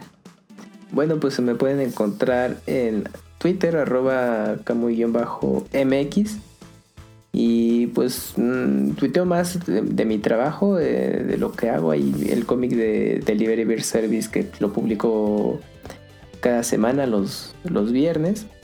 Y también estoy ahí colaborando en Pixelania, eh, en lo que es el programa semanal, que es todos los lunes eh, a las 8. Y lo pueden escuchar en vivo en Twitch o YouTube. Y si no, pues el, el editado ya eh, disponible eh, en todas las bueno, en muchas plataformas de podcast. Ajá. En, eh, en un montón de podcasts. Pues es que no fue planeado, coincidió. Y también estoy en los especiales de, de Pixelania de Zelda, que son Ajá. mensuales. Y aparte hacen Y bueno, otros, ¿no? Como baúl Mm. de los recuerdos. ¿O cómo se llama? Baúl de Ah, los sí. pixeles.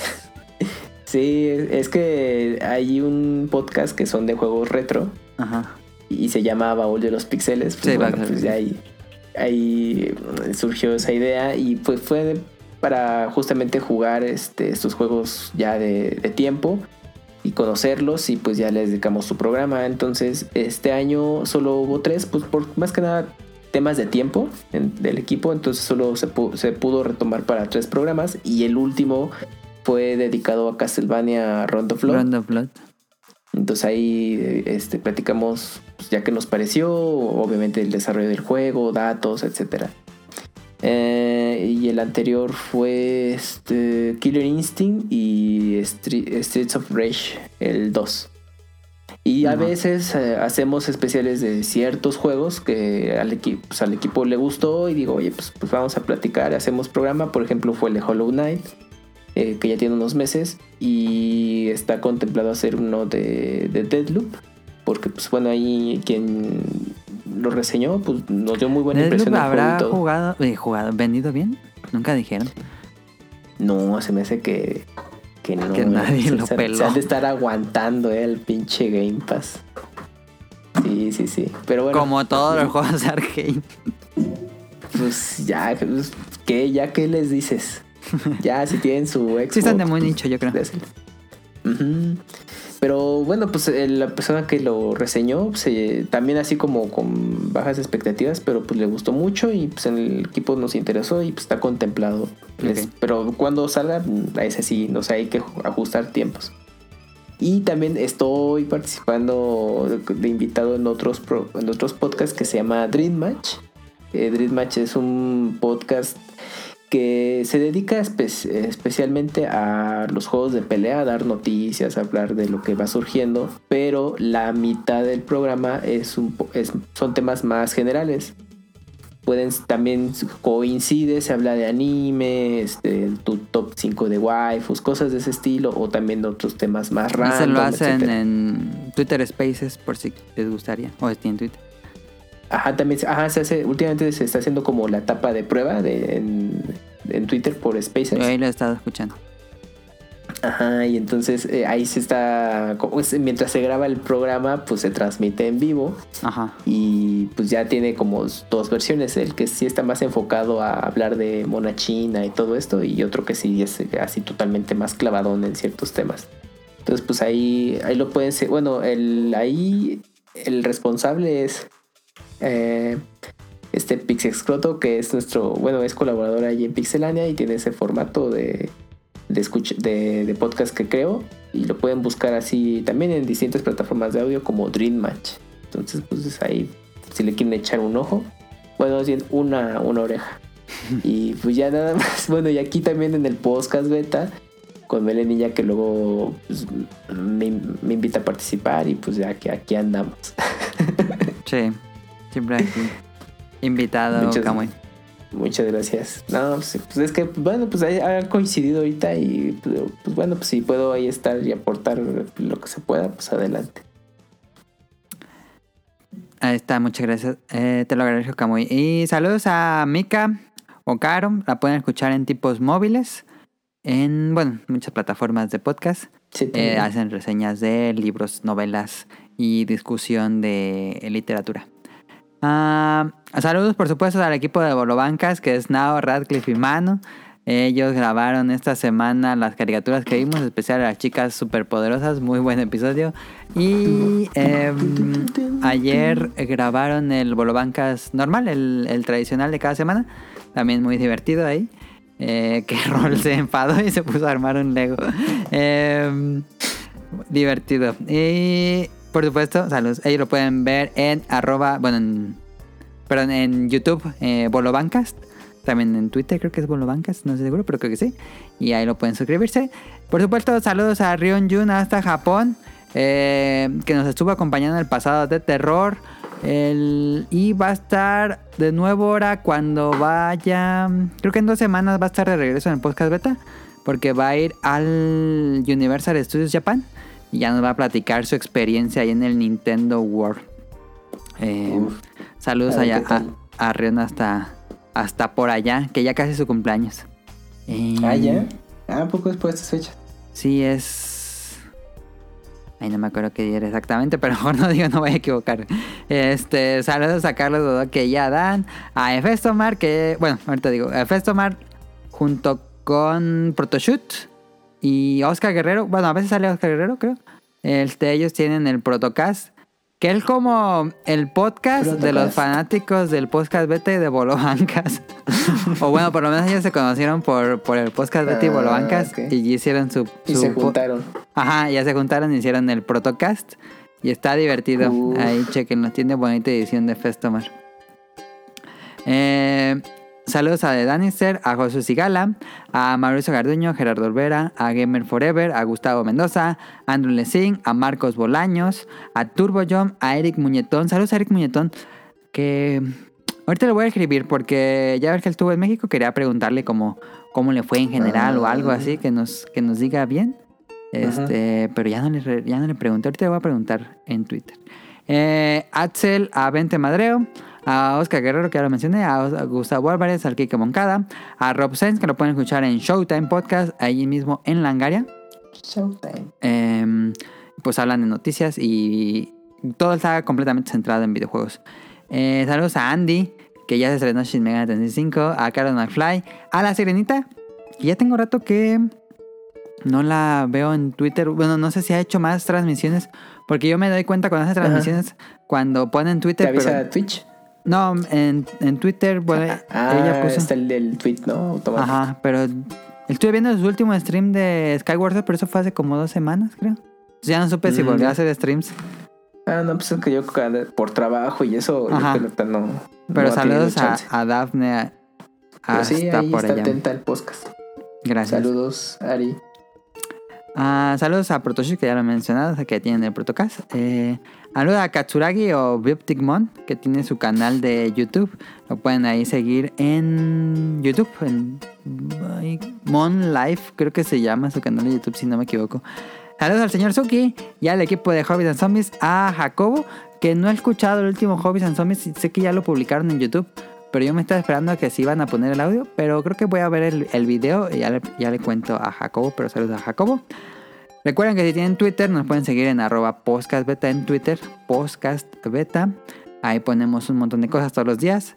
Y recuerden suscribirse en nuestros canales habituales, en Apple Podcasts, iBox, Spotify.